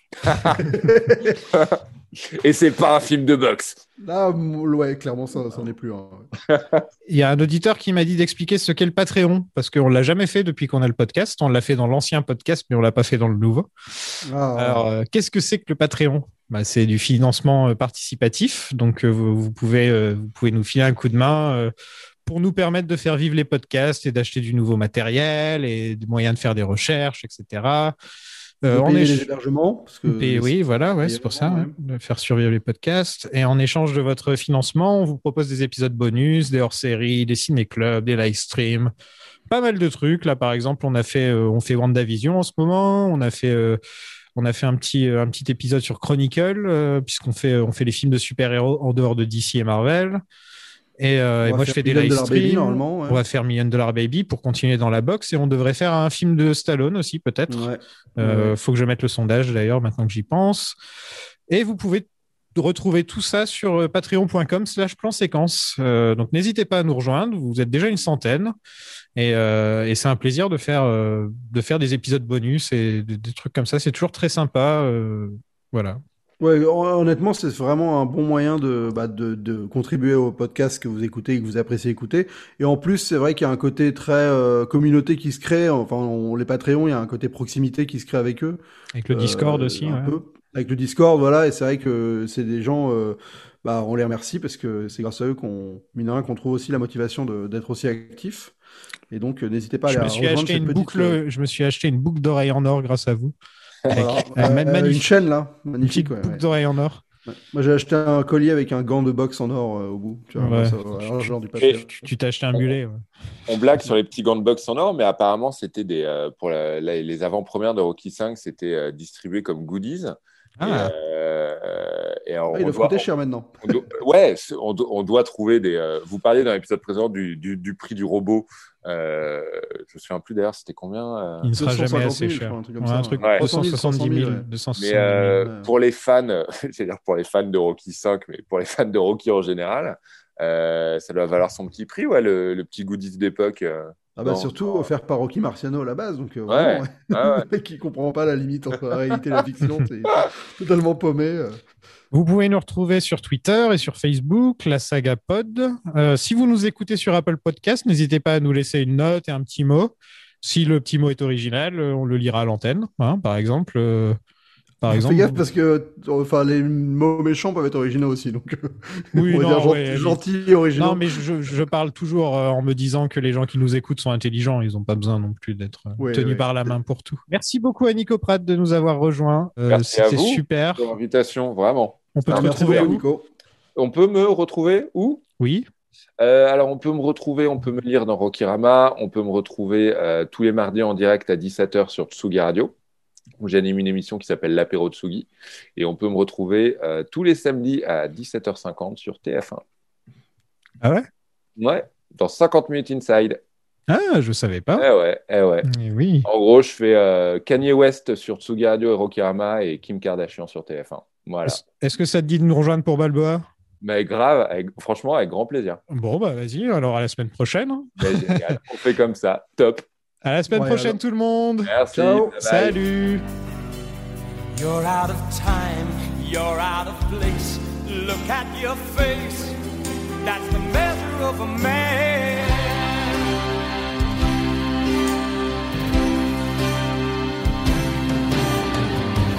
This coat that fits you like a glove. These dirty streets you learn to love. So welcome back, my long lost friend. You've been to hell and back again. God alone. Père Carmine Oh Père Carmine Il est peut-être pas chez lui. Mais si, les curés, ça sent jamais. Oh Rocky! Oh! Ma perché non hai battuto la porta?